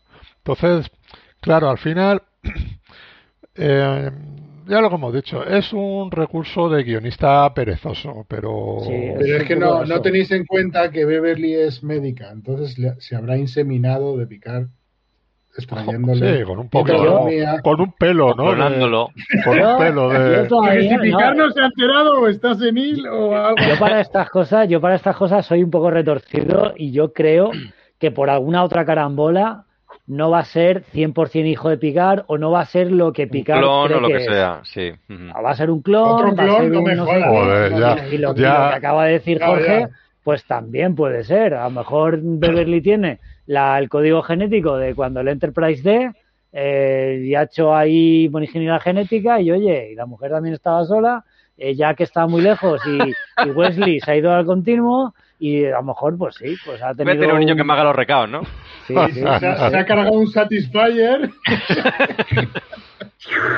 pero ¿Qué te sí, pero yo es que creo, es que de verdad que me niego a, a pensar que eh, es algo tan obvio pueda ser el motor de la serie y sobre todo sacado de la manga por un tío que tiene una edad que no se corresponde a la que todo el mundo está diciendo haz los cálculos, haz los cálculos, haz los cálculos, no se lo dice Riker a Picard, nos lo están diciendo guionistas a nosotros para que pasemos por el aro y traguemos una situación que a todas es totalmente esperpéntica y carente de, de lógica. Entonces, bueno, si por aquí pasamos, pues pasamos, pero mí de verdad que es lo que menos me está interesando de la serie. O sea, que, que a Picard le haya salido no un hijo creo, es no lo que creo que me Beverly le mienta a picar así de esa forma tan descarada. No. no creo. Me hubiera creído hasta ese momento, pero luego ves, ves esa mirada de complicidad y Sí, esa sí, sí, de que algo hay, de que algo hay, efectivamente. Y te pero lo no crees. sé. Algo, algo, algo más. Yo creo que algo más tiene que haber. Eh, Si hubiera un giro, ahí ya no me lo creería y me tocaría los cojones. Sí. Porque ya, ya no me veremos. metas esa por dónde escena. Sí, sí. Claro, Oh, ahí sí, Llevamos, justo. llevamos dos capítulos de 10, ¿eh? Aún falta esto Sí, porque da sí. muchas vueltas. Eh, otro otro detallito. Eh, la digamos la villana hace referencia a lo del eh, el, el picar sintético, ¿no? Podemos de- podríamos decir. Eh, Sí. No sé no sé si era la El palabra. sintético, ¿cómo lo han traducido aquí? No lo sé. Que- que- synthetic, en Viene- synthetic flesh lo dicen en Sí. inglés, que Sí, sería en como... Synthetic Flesh. No Sí. sé cómo lo han traducido En lugar de carne y hueso dice en, en carne Piel sintética, y ¿no? piel sintética. eso de eso, sí, o cuerpo sintético, es, que, es que es algo de eso, sí, sí. Eh, ¿Cómo ves esta parte? Porque yo no sé si eso está dado como eh, así algo suelto que se deja, va a tener una repercusión en... en A mí lo primero que he pensado es, no sé hasta qué punto eso es de dominio público. Es lo primero que he pensado. La gente sabe que es un robot, un robot, un androide, como quiera llamarlo. Un La gol- gente en general, golem, ¿no? todo el mundo. Sí, un golem, pues como lo que sea, pero quiero decir que no es humano. Que no es biológicamente humano. Eh, ¿todo, el mundo, ¿Todo el mundo lo sabe? ¿Cómo está la cosa? Claro, entonces... Mm, Eh, eh, hombre, un, un capitán de la flota estelar entiendo que sí tendrá acceso a, a según qué información. Coño, pero es que lo dice la mala. hombre, pero la, eh, Eso te iba a decir. Claro, pero no es, que no es solo eso, Sí. sino toda la información de todos los personajes. Con lo cual te hace un poco pensar eh, cómo sabe tanto de todos. Bueno, si, si lo primero que te dicen al principio de la serie es no te fíes de nadie es porque haya que ir soplándole. Claro, recordáis que en... Y siento, no por, por siento de mencionarlo, ¿no? Pero en, en la última temporada de Discovery, el chaval este que está siempre por ahí tocando las narices, que nadie me ve, nadie me escucha y le, le ponen un cuerpo, eh, dice, dice el médico, esta tecnología no se, eh, se hizo con, con el con picar y ya no se ha vuelto a utilizar más. Esa es la única vez que ha salido bien. ¿Os acordáis de eso? Sí, sí, Eh, sí, me sí. acuerdo, sí, sí. Pues- al, al- el personaje que no pinta nada, el, el novio fantasma. Sí, exacto, Eso, ese. sí, justo. Que le, da- le dan un cuerpo y ya todo el mundo lo ve ahí en la nave. Eh, me refiero a que eso al final, digamos que... Qué, qué puta mierda el personaje, por Dios. que es- Qué- qué cosa. si, si sin haberlo nombrado, pero es que venía puesto... Hostia, no, es Yo que veía, veía Antonio ahí, veía Antonio ahí y digo, ¿qué le está pasando? ¿Qué le está pasando? Se está No, quemando yo eso veía a ahí. Antonio y estaba pensando, hostia, va a decir lo que todos estábamos pensando. Es que, es que en comparación, o sea, venimos donde venimos, que mira que a Picar le ha, le costado arrancar y ha cogido un tono chulo, y es, pero es que, o sea, nos hemos ido a otro, a otro extremo más opuesto, que podía ser que es Discovery, la trama más absurda Sí. y más estúpida, y, Pero que yo decirlo, a, lo que me vengo a referir en ese sentido, o sea que la flota estelar, la Federación, sabe lo de picar. Entonces, eh, posiblemente, eh, si Berbel y Krasser le dice no te fíes de nadie, eh, yo creo que por ahí hay algo algo que huele mal, ¿sabes? O sea, para que sepa la villana el, eh, esos datos también y, digamos, le toque las narices a picar con eso. No sé, o sea, por eso Sí, hombre, eh, está claro que va a haber un traidor. A mí, yo, yo ya lo pensé en el capítulo anterior cuando dice lo de no te fíes de nadie. Mm. Sería un giro chulo, chulo, vamos a ver, sería un giro interesante, vamos a dejarlo en interesante. Sería un giro interesante que fuese un personaje de los que le tenemos cariño. Quiero decir, ya sea 7 de 9 o cualquiera de la tripulación de la nueva generación. Pero otra, por otra parte, qué putada. Espero que no me toquen los personajes clásicos. Que no nos hagan malos así, de repente por dar un poco de giro de guion, ¿sabes lo que quiero decir? Sí, que cambien Entonces- la, la, el canon. Claro, y, y dice, entonces, ¿qué vas a hacer? ¿Meter un personaje de los nuevos? Que el traidor sea uno de los nuevos. Quiero decir, vale, si pones a Rafi, pues tira, pero no tiene pinta de que sea ya precisamente la traidora que es la que más está sufriendo. Con lo cual, eh, joder, estoy, voy a estar 10 capítulos con el culo apretado pensando quién es el traidor. Que por otra parte está bien que te pase eso, para no lo de apretar el culo, me refiero, lo de estar ahí pendiente de quién es el, el malo.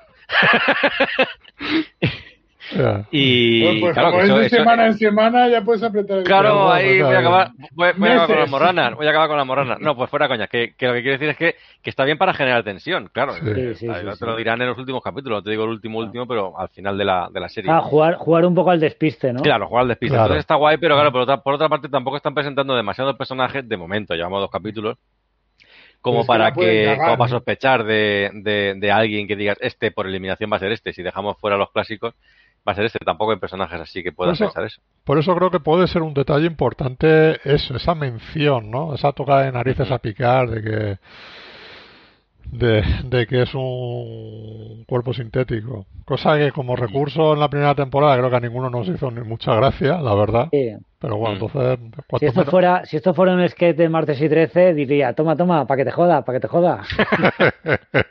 ahí te Eh, duele, se ¿eh? lo Ahí te, recuerda. ahí te he hecho daño. Se lo recuerda para que le joda. Claro, claro, claro. O sea, para que no se nos olvide a nosotros también. Exactamente, sí, sí. Eh, la parte final, ¿qué? ¿Alguna cosa que queráis destacar? De esto vamos y vamos cerrando el capítulo. La parte final te refieres a, a cuando se desvela lo, del, Claro. lo de que es el hijo y, y que atacan. Tampoco hay mucho más. Quiero decir, ahí prácticamente es el final del capítulo. Va- Sí, se meten en no la. lo A mí me ha, Lo del Ferengi no lo hemos bueno, sí, lo comentado. Ferengi muy, muy por encima. Me ha, me ha gustado, me ha recordado mucho la ira de Khan. Es cierto que, joder, cada vez que sale algo así como que, que se quiere hacer un guiño o algo, casi siempre cogen ira de Khan y está un poco más quemada la película que Sí. el auto hippie, pero, pero lo de meterse en la nebulosa para, para despistar me ha parecido una idea muy, muy chula que por no, por no ya vista deja de ser una buena idea. Sí, sí. Eh, con una nave como esa no te queda mucha más solución, no puedes atacar, no puedes huir, ya me dirás qué haces. O sea que eso me ha parecido, me ha parecido chulo y, que desaparezca en la, en la nebulosa y se acabe el capítulo me ha parecido me ha parecido un buen final de capítulo. Es Y es lo que le- sea, si estuviese entera me veo el siguiente ya, sin Es lo que le mola a la villana, es decir, que, que dicen, "Oh, han huido y tal, qué bien, ¿no? O sea, Sí, yo creo es un poco, es un se poco lo que decía. Javi al principio del villano caricaturesco, que aquí tiene un poco el punto. Yo creo que este, este, este villano, esta villana en este caso, está buscando un una confrontación, un- o sea, está buscando un reto. Es el típico villano que quiere un adversario a su altura. Y cuando la nave se mete en la nebulosa y de ellos tienen que ir detrás, pues empieza a reír como loca porque eh, al fin alguien juega a mi juego, que es eh, un poco ese juego sádico de gato y el ratón, y, y es un puntazo. Tienes un finalaco que ahí yo creo que está en el límite del villano caricaturesco sin ser ridículo, pero que es un villano que de los que se disfrutan. Caramelito Sí, sí, para la actriz y luego Claro. caramelito para los espectadores porque, porque yo creo que va a ser una némesis importante, espero que durante toda la temporada. Eh, lo del Ferengi, así para...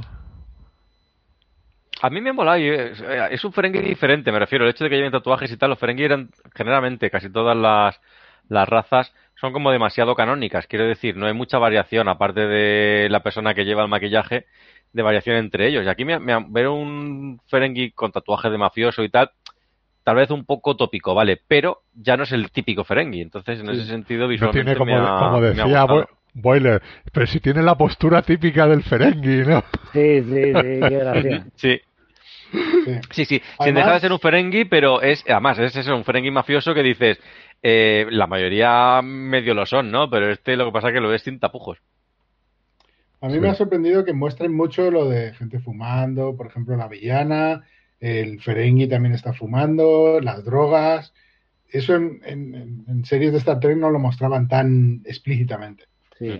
Yo creo que encaja un poco con ese tono de sordidez o de realismo que, que ya eligieron con Discovery como para, para dejar claro que la utopía o el, o el buenrollismo hippie de Gene Roddenberry no tiene cabida y entonces No. pues Star Trek ahora va de otras cosas o va de lo de siempre, pero sin mirar para otro lado con cosas que, que son inherentes de la humanidad. La la culpa, corrupción, las Antonio, drogas, eso. La culpa, Antonio, la tiene Battlestar Galáctica. No quiero decir eso, pero Sí. porque No, pero- esto es pero- Star pero Trek, tienes esto razón, no, ¿eh? tiene, no tiene que Todo lo que No- se ha hecho, todo lo que se ha hecho de, de navecitas, para bien o para mal, no lo digo como algo malo, todo lo que se ha hecho de navecitas después de, de, de Galáctica tiene que compararse con Galáctica. Siempre hay alguien que te hace la comparación, pero es que en Galáctica siempre, siempre, siempre. Todo se pero oscureció. es que en, en Galáctica es una decisión que encaja con el universo que te muestra Galáctica. Aquí no. Entonces, aquí las concesiones a ese, ese futuro, que no es tan futuro porque estamos viendo problemas de la, del, del siglo XXI y esto es, va, se supone que ya hemos superado enfermedades, guerra, corrupción, economía y no te lo están mostrando, es pues porque los guionistas no son lo suficientemente valientes o lo suficientemente hábiles para mostrarte una estructura de un, un world building, como lo llaman en, en literatura, una construcción de un mundo donde mm, al no haber ese tipo de, de- de situaciones análogas a nuestro mundo, Mm. a efectos del espectador les parecería creíble.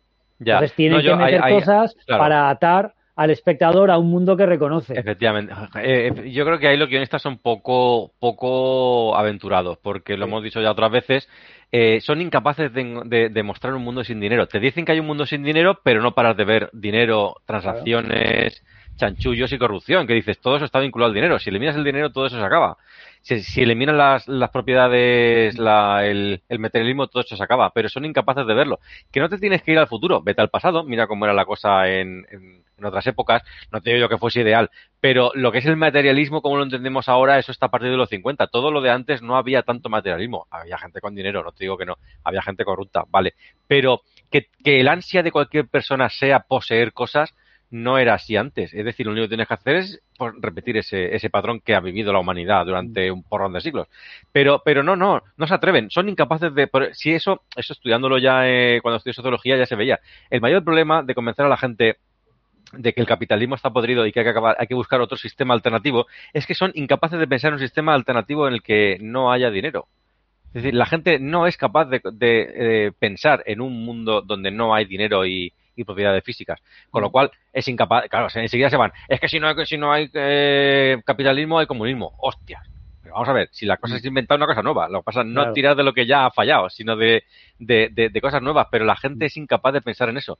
Eh, y eh, yo creo que al guionista le pasa lo mismo. De hecho, hay un ejemplo muy, muy reciente que ha pasado la semana pasada. No voy a hacer spoilers, la serie de moda que es de Last of Us. Hay un momento en que los personajes, en un futuro apocalíptico, donde la, sociedad pues, está visto abocada un poco al, al, al fracaso y tiene que sobrevivir, hay un grupo de gente que sobrevive en un campamento con sistema de trueque. Y hay un, un personaje acostumbrado al capitalismo y al comerciar con dinero y al, que las cosas tengan un, valor, cuando le dicen, no, es que aquí funcionamos un sistema de trueque. Dice, ¿trueque como el comunismo? ¿Qué, ¿Qué, me estás contando? Y dice la otra, de hecho, sí, es como somos una comuna, ¿qué esperabas? Y el otro se queda pensando, Dios mío, estoy viviendo en el comunismo. Pero si te lo pones a pensar, ese comunismo es el que te permite sobrevivir, pues estás cambiando objetos de, de supervivencia por objetos de supervivencia. El dinero, ¿quién coño quiere el, el dinero Claro. en un campamento donde, donde no hay cosas que comprar? Pues en Sí, ese, es y ese papel, capítulo es de la semana pasada, con una serie reciente que es una serie de, digamos, de, del público eh, generalista, donde ha puesto encima de la mesa un sistema de comercio no, no capitalista y funciona. Entonces, pues no sé, o sea, quiero decir que, que puedo entender recursos a efectos de audiencia, efectos del- de que pueda entenderse o no entenderse, pero yo creo que si ponen otro sistema económico o si, otro sistema social, la gente no es tonta, puede aceptarlo. No, claro, pero es que si se hacía bien la nueva generación. Claro. Tenía, tenía algún momento cuando tenían que hablar con algún contrabandista y cosas de estas que fallaba un poco la lógica. Pero por lo general funcionaba bastante bien porque tú lo veías a ellos en su día a día, que esto como se ve. ¿Y qué, qué- qué podían tener? Libros a lo mejor y, y picar. Quiero decir, tampoco es que los demás tuviesen muchas cosas. Riker tiene su instrumento y... y tal, pero no, no, qué mal me ha sonado. Sí, el, el, bueno, joder, va, tú también. El, el, el saxofón, ¿no? ¿cómo se llama? El trombón ese que tenía. Y dice, y, dice, vale, o sea, quiere decir, cada uno tiene sus cositas, pero son siempre las mismas. Eh, es decir, no, no ves, Sí. no ves acumulación, no hay coleccionistas ni, ni cosas de estas. ¿Sabes lo que quiero decir? Hacen, pues sí, tienen sus hobbies, pero, pero obviamente tampoco van a estar sin absolutamente sin nada, sin, saber- sin nada que hacer, ¿sabes?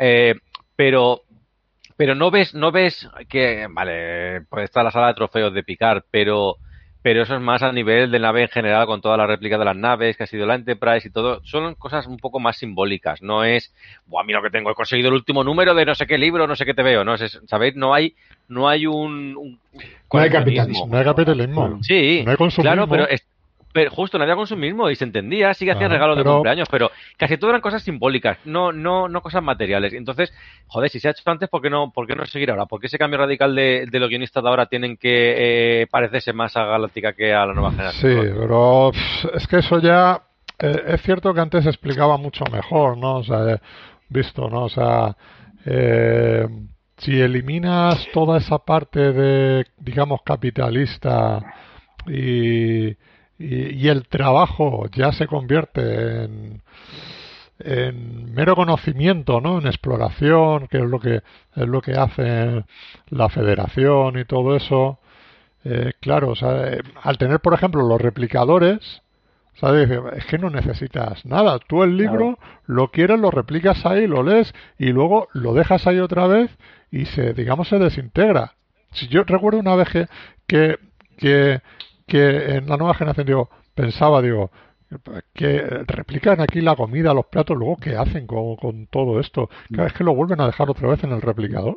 O sea, es que es así, entonces se vuelve a desmaterializar en, eh, en ese sentido. Entonces, pero entiendo, o sea, siempre hemos tenido a los Ferengis como es la raza, digamos, capitalista de, de dentro de la dentro de la Federación y quizás todo lo que esté fuera de la de, de, de todo lo que es la flota estelar, Federación, Planetas Unidos, todo eso, como lo quieras llamar, eh, pues ahí sí que puede existir ese contrabando, esa corrupción y tal como como como como tenemos hoy en día en ese sentido, ¿no?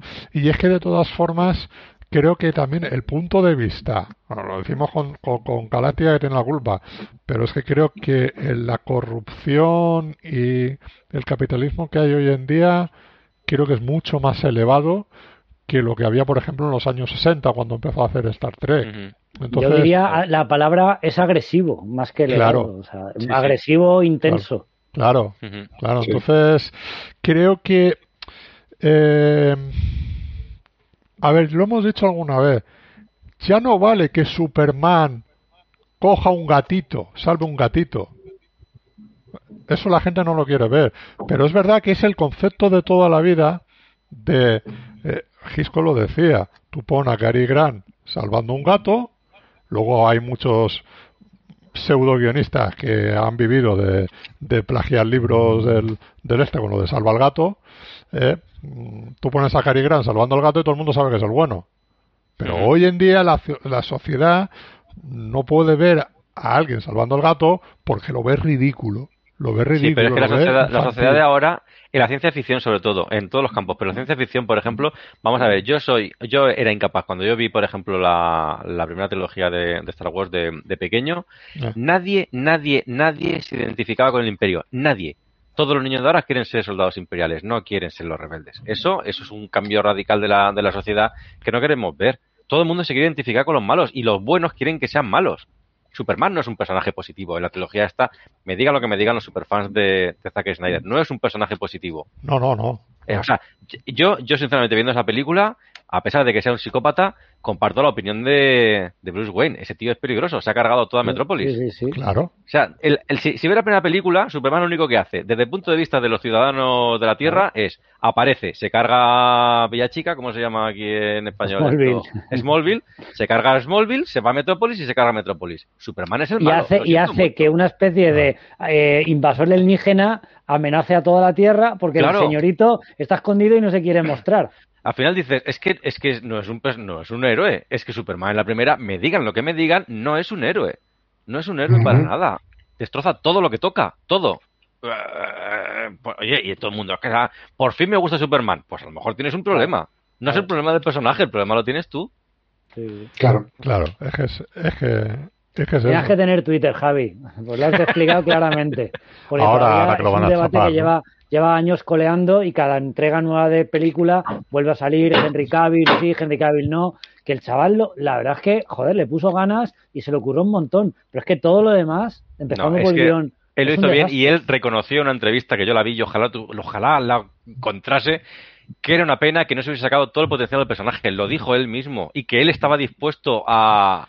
Claro, él quería volver, siempre quería volver, pero era para mejorar el personaje porque no estaba con lo que Y el, final de, su Superman, lo, cuando se presenta a Lois Lane y tal, lo que te indicaba es la siguiente va a ser una película rollo Superman de aventuras y Claro. todo eso, o sea, cosa que no hemos visto.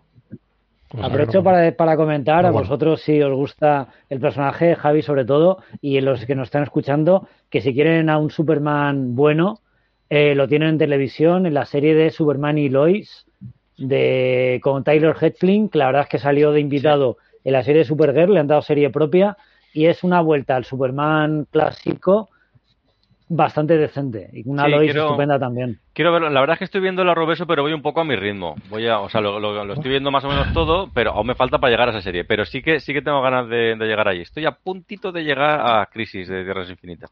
Bueno, Y pues, sí, sí, sí que quiero echar un ojo. eh, algo, antes, de, antes de pasar a los comentarios, porque ya estamos aquí Sí. divagando. Desbarrando, desbarrando. Desbarrando. Exactamente. Eh, ¿Alguna cosita, Javi, que quieras destacar de Guiñito, historias que... Sí, que vamos a ver, aparece la, la lanzadera, no, no sé si llega a salir en el primer capítulo, pero aquí cuando la vuelan, la lanzadera en la que iban, en la que iban Picard y Riker es la lanzadera Savik. Para que no sepa quién es, Savik Ah, es, es la, la El jugador vulcaniana que aparece, Sí, Él es, eh, aparece en la ira de Khan la primera vez, eh, interpretada por, por Alley, se me ha ido, gracias. sí. Eh, y luego cambiaron por problemas de negociaciones, de sueldos y tal. En la tercera y la cuarta lo interpreta otra, otra actriz, eh, Robin, no Robin. Curtis. Robin Curtis, gracias. Y eh, bueno, pues aparte de la polémica con si tiene el hijo con Spock o no tiene el hijo con Spock, que se eliminó de la, pero se medio intuye. Aparte de eso, según eh, el, el canon, que no aparece en ninguna película, pero que está escrito por ahí en, la- en las Biblias de Star Trek, aparentemente llegó a capitán y fue la capitana de la primera Titán en la época de en la época de de, bueno, no sé en qué época es porque los vulcanianos viven mucho, con lo cual no tiene por qué ser necesariamente la época de Kirk, pero bueno, que fue la capitana de la primera Titán. Eso por un lado. Y luego hay un momento en el que nombra eh, Jack, que pertenece, no sé cómo lo, lo voy a traducir un poco así porque yo lo he visto en inglés, aparentemente eh, al movimiento médico mariposa, no sé cómo lo han traducido aquí. Eh, ese es el movimiento, una especie de Cruz Roja que monta Ríos y su mujer Teresa Ramírez al final de la segunda temporada de, de Picard. Cuando se queda en el, en el, Sí, en el siglo XXI. futuro, pero su pasado, se queda en el siglo XXI y monta esa especie de ONG para salvar vidas. Que es el hijo, el hijo de, el hijo de ella también, que eh, quien monta Sí, todo eso, que es Mm. importante, va luego el futuro, tal, tal, tal, sí, sí, Ujú. Sí. Pues eso, que esto eh, aparentemente Jack y, y Beverly pertenecen a, a ese movimiento más o menos inventado. Eh, y luego on- una cosita, no sé cómo, cómo han traducido, ya es una duda mía, ¿cómo han traducido aquí el nombre de la nave de, lo, de la mala? La- el ejecutor. Eh, es Ejecutor, sí. ejecutor, ¿Ejecutor? O este Vale, es que- Claro, yo lo he mirado porque digo, bueno, eh, el- está hablando de un pájaro, que le han puesto ese nombre porque es un pájaro súper peligroso y tal, no sé cuánto y tal, y lo he mirado, claro, aquí se llama, en castellano se llama alcaudón o, en algunos sitios, verdugo. Pero Verdugo, Verdugo. Verdugo, verdugo. verdugo. Correcto, vale, vale, vale. Digo, digo, como dejan Sí. el alcaudón, es como dejar lo de, lo de Eglotón en vez de Wolverine. Digo, eso Sí. no tiene mucho sentido. El ejecutor es el, el, el destructor de Darth Vader. Ajá, Sí. vale. Vale, pues ya está. Eh, tampoco Vale. había mucho guiño porque han ido, han ido un poco al turrón en este, en este capítulo. Es decir, no hay. Creo que hay alguno más, no pero son, mucho- sí. son muy sutiles. Ujú. Sobre todo los de 12 monos, que yo he Eso iba a decir, claro. eh, he visto ahí que todo el mundo hablando de serie 12 que no tiene monos. nada digo, que ver con no Star Trek. Claro. Eh, esas cosas molan, oye, que digas, mira, Sí, sí, pero como yo no la he visto, pues tampoco podía comentarlo, porque bueno... Sí, pero bueno, Mata la la- gente muy yo- listo. que la- nos la- está la- la verdad- eh, diciendo que nos vayamos a ver la otra serie. Sí, sí. La, la verdad que eso es, eso es, esos detalles a mí me gustan, ¿no? Porque dices, en absoluto molestan. Si tú no te enteras porque no has visto la serie, no lo conoces y tal, Claro. te repercuta dentro de lo que es la eh, el, el esto, ¿no? Si tú lo sabes, ves, eh, ah, no, pues este, este y este es de, de estas, de, han salido en esta serie, porque resulta que el showrunner también trabajaba en la serie Claro. y ya metió a los amigos. Yo Oye, sí que es cierto que hay el, el, el- plano de cuando explota la lanzadera y se ve ahí el nombre de Savik en primer plano que va hacia la cámara, lo he visto tal vez un poquito forzado. Pero vamos, Muy que bien. forzado. Sí. Para lo que yo solo, para, para lo que yo suelo considerar un guiño, que ya lo hemos hablado otras veces, en la diferencia entre fanservice y guiño. Aquí creo que es más bien un fanservice, porque lo que importa es que se ha roto la lanzadera, que se vea un poquito de lado, pero ahora es el primer plano de que se note que se llama Savik. Pues eso es un poco, un poco ya fanservice más que guiño. Por cierto, antes, antes de pasar a los comentarios, Antonio, eh, eh, penica que me dio, ahora que no- has nombrado lo de Christy Alley, penica que me dio, ¿eh? Hace, Sí. hace no mucho, hará un mes o un poco Un más, par de que- meses, sí, un par de que, meses. que- que falleció. Sí, Ah, la verdad y- que sí. A mí también me Lo da pena. Ahí- comentamos, lo comentamos en Twitter, mucha, mucha gente se acordaba, por supuesto, de Cheers, de las películas de Mira quién habla, y bueno, pues yo también pues hice referencia a que aunque no continuó en la, en la franquicia, su papel de Savik en Star Trek 2 fue bastante chulo. Sí. sí. Y en Runaway, Brigada Especial. Ah, qué buena, esa sí. ¿Eh? Bueno, qué buena, qué buena en su momento. No he vuelto a verla porque me da miedo, de las que me da miedo volver a ver. Con, con No de enveje- malo, no ¿eh? envejecido, no ha envejecido mal, ¿eh? Los No. efectos especiales por motivos obvios, pero la historia sigue siendo potente. Sí. Christy Alley hace de mujer fatal, como solo ya sabía hacer, y la verdad que muy bien. Pues sí, la Pues de yo, yo vi, yo vi que ya, ya, ya terminé, por cierto, vimos aquí en casa eh, Norte y Sur, que su papel era de lo mejor de la serie. También era, era a nivel interpretativo muy bueno.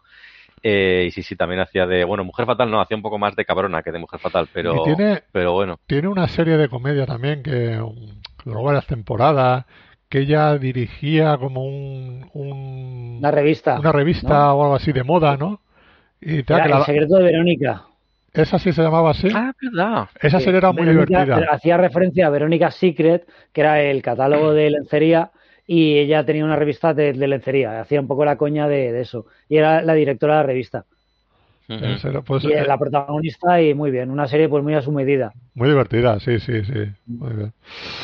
Vale, eh, también no tiene nada que ver, también ha fallecido hace un par de semanas Eugenio Martín y recomendar su cine encarecidamente. O sea, el precio, Ah, vale, ya me acuerdo. el precio acuerdo, de un sí, sí. hombre, por ejemplo, uno de los Sí, grandes sí. western, spaghetti western, Ujú. eh, el pánico en el transiberiano, que es una de las más conocidas de él. Peliculón. A mí esa película me, me flipó. Y, y- Para que no lo sepa, para que no lo sepa, aunque no lo ponga, está basado libremente inspirado en el relato corto de, en el que se basa la cosa. Exacto, en, el sí, de, sí. en el de alguien ahí. Hay un- es una variación sobre el tema y me, me parece muy, muy interesante esa película. A mí me gustó muchísimo. Sí, pues esas, ese Ah, es sí, es verdad. Mira, Jairo, perdona, Jairo nos recuerda que, que la pelota que tiene de béisbol es la de Cisco.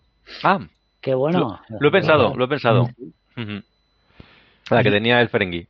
y una Sí. vela para el diablo, peliculón. Entre otras, ¿eh? Pero bueno. Eh, vamos, Antonio. Pues ahora sí, tenemos comentarios, nueve, nueve comentarios nada menos. Eh, agradecemos como siempre que os paséis por, por el- la ficha del capítulo de iVox para comentar. Y vamos a empezar con Nagumo, que nos dice, hola amigos tertulianos, por fin estamos aquí después de la pertinaz eh, sequía. Buen capítulo, me ha gustado. Solo espero que ya es, ya que es la última, no gasten todo el presupuesto entre el primer y último capítulo. Siempre es un placer ver a nuestros personajes de siempre. Ya veremos cómo, eh, cómo caza, cómo caza la perrita. ¿Cómo caza la perrita? Un saludo para vosotros y a ver si llegamos donde nadie lo ha hecho antes. Larga vida a Star Trek y a la tertulia. Capla. Pues muchas gracias, Nagumo, por tu comentario. Y sí, eh, nosotros estamos un poco con la misma sensación. A ver si no gastan los cartuchos al principio y aguanta el nivel hasta el final. De Esperemos que se parece que no. Por lo que piensa la gente, no están gastándolo todo al principio. Eso ya para empezar. Ya, ya. No, pero a mí me parece bien, ¿eh? A mí me parece que vayan subiendo. sí, sí. Sí.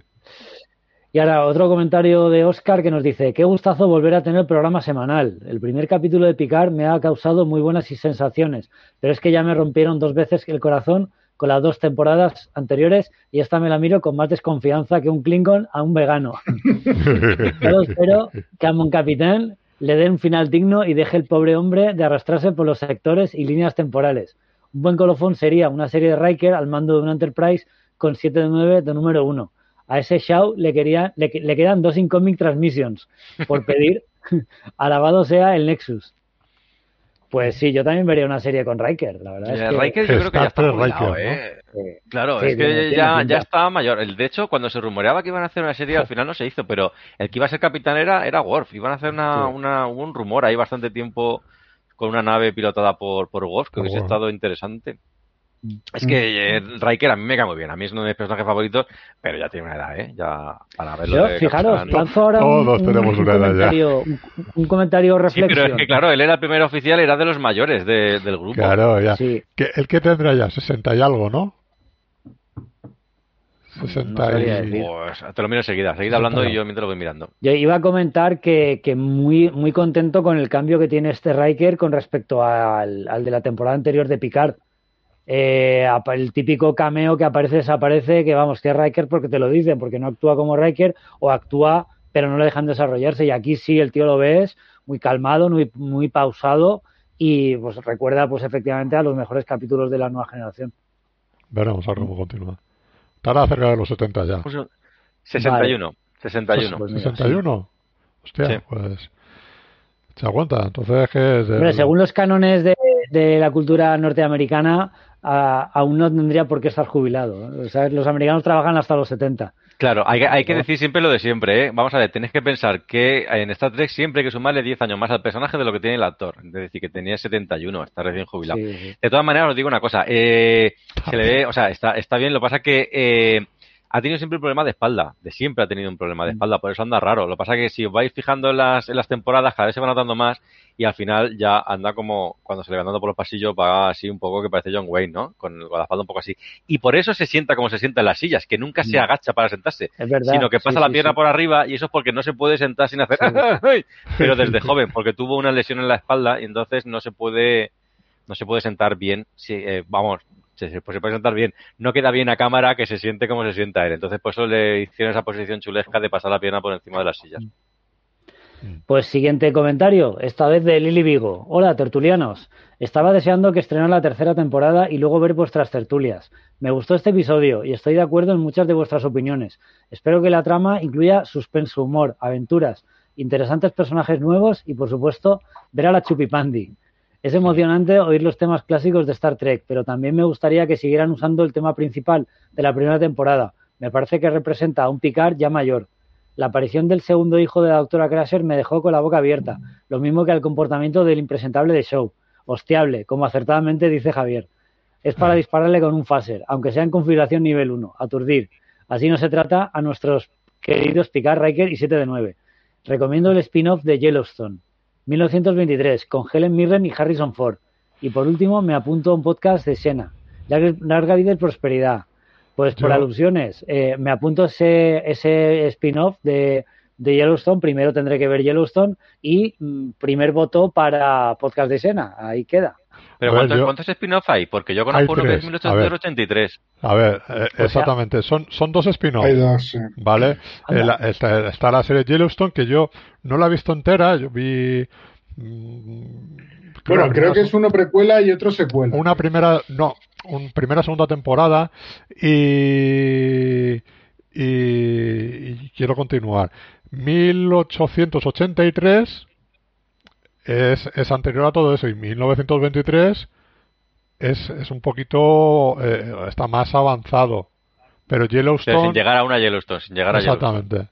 ¿Sabes? Entonces, es pues por eso te digo que, que son, dos son do- dos dos películas las que hay. La de 1883 también tengo muchas ganas de verla porque es western western.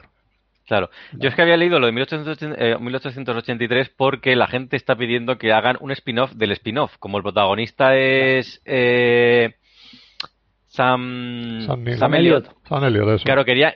La gente está pidiendo que le haga una serie a Sam Elliott. Hombre, Sam Elliott debería estar siempre presente en Sí, sí. películas y en series. Si es del oeste, más. Yo, qui- yo quiero, yo quiero una precuela de Profesión Duro. Una precuela, ¿no? Elliott. puestos Oye, tuvo una segunda parte, fuera coñas, tuvo una segunda parte que no me molesta en ver, por supuesto, pero, pero no había No, nadie no, de, los originales, pero... Sí, la Oye, pero primera, sí la, que es cierto la primera ya no, No, nos gusta, perdón, pero perdón. buena, buena no es. Dime, dime. que sí que es cierto que no hemos hablado de la música, tío, que ya hablasteis en el episodio anterior, pero hostia, genial. Sí, ¿eh? sí. Bueno, pues nada, si quieres comentar, hay un momento musical Klingon que me- a mí me hizo aplaudir, ¿eh? Sí, sí, sí, sí. Sí, sí. Porque qué grande el tema muy- de los Klingon de... De- eh, lo comenté de con la vosotros. primera. La primera, sí, lo comenté con vosotros. Es que no me suena si lo he leído por otro lado en Twitter o me lo, lo comenté alguien en persona o lo comentamos nosotros en la tertulia.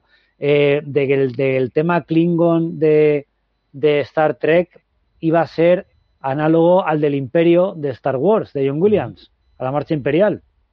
Y que, que no, o sea, no tuvo tanta relevancia, pero que a mí me parece tan bueno o incluso más. Hombre, no tuvo relevancia porque lo hizo, lo hizo Goldsmith, es una pasada de tema, a mí me parece flipante, pero como luego la segunda y sobre todo la tercera, que es cuando vuelve a ver Klingons, la música Claro. la hizo Jane Horner, hizo otro tema diferente. Sí, sí. Eh, sí, ¿no? Claro, no, ¿cómo? Y el para- para- para- Sí, justo.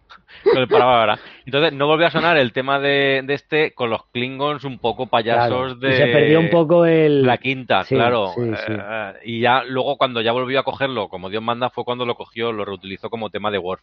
Que entonces ya, ya vuelve a ser épico. Y aparte pero- vuelven a usar el instrumento de, que usaron para Beyer, el Power Sí, Beam, se llamaba. sí. o- Ese sonido como que era un electrónico... tubo metálico, sí. Sí. Sí, sí, cierto, me gustó mucho. Y bueno, ya aprovecho para, para meter la cuñita que no lo hemos comentado. La nave de, de, de la, de la contra- contrabandista a mí me pareció que era tal cual la de enero de Star Trek 2009. Sí, yo la de enero no lo sé, pero de esto que dices, esta nave la he visto antes y no sé dónde.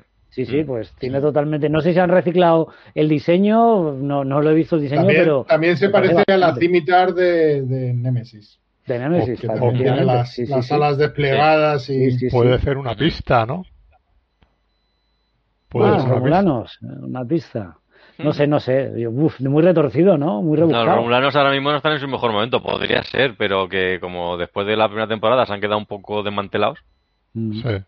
Bueno. Pues nada, pasamos al siguiente comentario de. Perdona, una Vicente- cosita, una cosita que lo he comentado Dime. yo antes mal, he hecho mal la, la resta. Tiene 71 años, no 61. Claro, Ah, vale, más, eso logro más, sí. claro. Tiene, claro, Sí, claro, sí, claro. sí. Es que Pues me dices, ah, era está primero- cascaete, sí. ¿no? Claro. Sí que, me, sí que me oficial- encaja más tanto con la con la apariencia y sobre todo que esté que esté jubilado o retirado. Dices, primer oficial con 25 años, eh, cuidado, como como actor, dices, cuidado. eh. Sí, eso sí, me, lo, me lo creo más. Sí, sí, yo te, Eso, he es carrera, eso es carrera. Tenía la pinta que, que, que serían unos, unos cerca de los 70.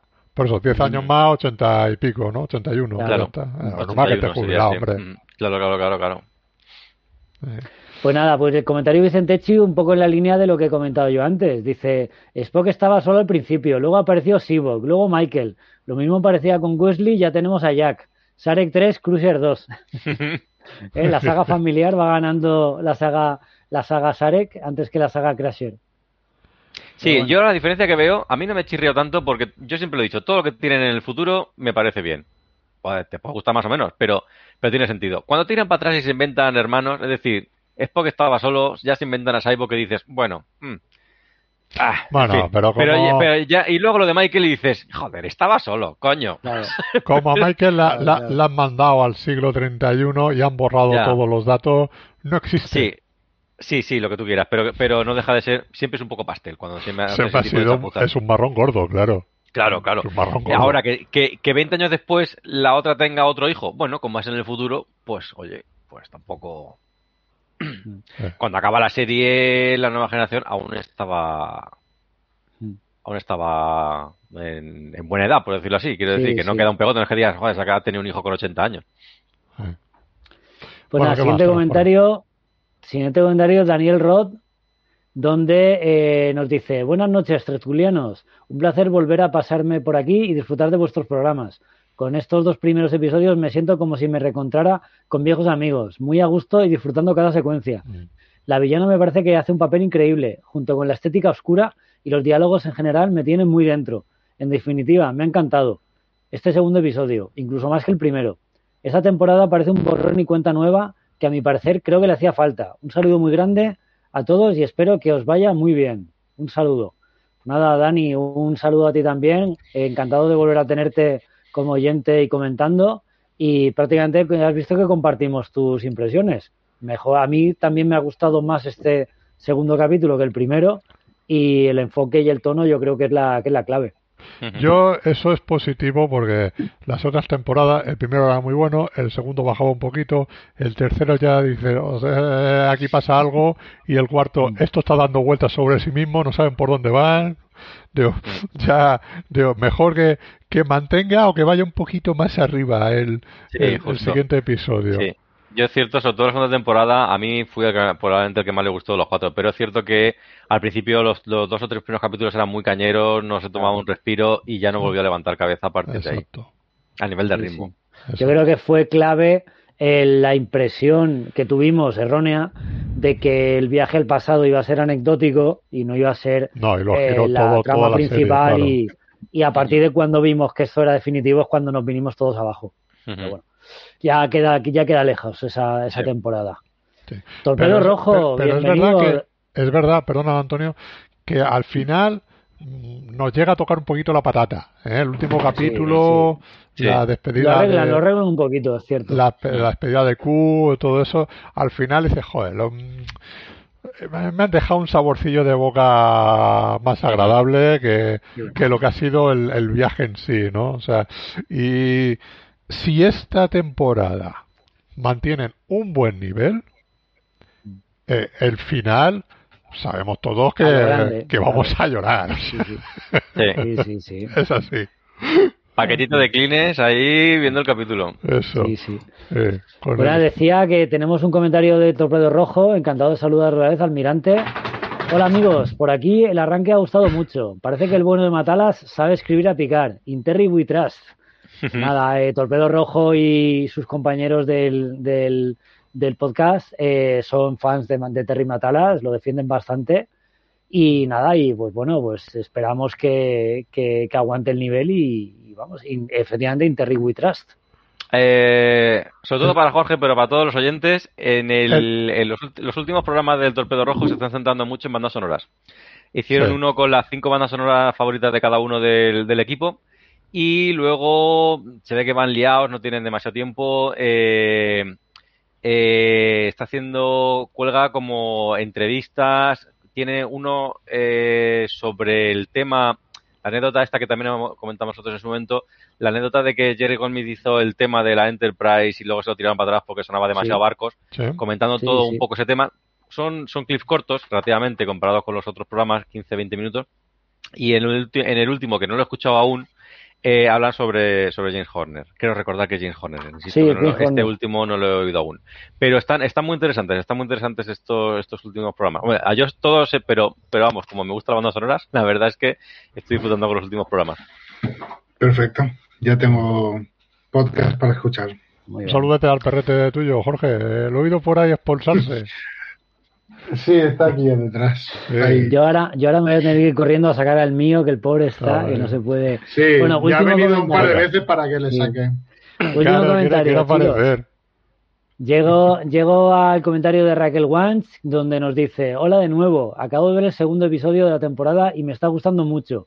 Lo único que no soporto es a Rafi. No sé si lo hace a propósito, pero qué mal hace de espía. No me creo nada de su actuación como drogadicta y freelance que no trabaja para la flota estelar. Toda esa parte me dan ganas de pasarla para adelante. Menos mal que ha llegado Worf. A ver si con él mejora esa trama. Una duda que me surge es: porque, por, porque qué hijo que ya sabíamos todos desde que apareció que iba a ser el hijo de Picard, era muy previsible, ¿por qué habla con acento británico? Es un poco raro, ¿no? Beverly es americana y es que su hijo ha crecido. ¿O es que su hijo ha crecido en Inglaterra? No, ¿O es solo para eso- que sepamos que es hijo de Picard porque tiene el mismo acento? Aparte de esas cosillas, estoy muy Pero contenta es con esta... Sí. Sí, pero el actor es británico. Ya, ya, ya, pero... No, Sí, pero yo, que- yo es cierto que los acentos, de todas maneras, también depende, como dice ella, depende de, de dónde se haya criado. Tampoco nos han dicho Claro, todo claro. el. Sí, a mí, a mí también me chocó que que, ha tuviera estado un en un acento internado británico de la tan marcado. Federación de. Británico. De, de Erasmus, ha estado de Erasmus. Claro, Claro, claro. Erasmus, pero bueno. Pues nada, un estoy diciendo que está contenta con que está muy contenta con la tercera temporada y está deseando ver a la antigua tripulación junta. Creo que como todos, ¿no? Sí, sí, sí, Sí. Desde luego. Justo. Vale, pues nada, pues, pues por hoy ya, ya está bien. Así que la, la semana que viene más, a ver qué nos, qué nos depara picar y, y esperemos disfrutarlo. Así que, bueno. Eh, Javi, hasta la semana que viene. Hasta la que viene. Aquí estaremos. An- Antonio, hasta la semana que viene. Pues hasta la semana que viene no, porque no podré estar. Espero Ah. reengancharme en el siguiente, en el siguiente capítulo, pero estaré atento al capítulo y, y si no en la tertulia os dejaré comentarios de lo que me ha parecido. Muy bien. Un saludo. Eh, Jorge, lo mismo. Hasta la próxima. Venga, nos vemos en dos semanas. Vale, por Hasta eso lo dijo. Y- A ver si pudiera escaparme, pero lo dudo. Vale, vale.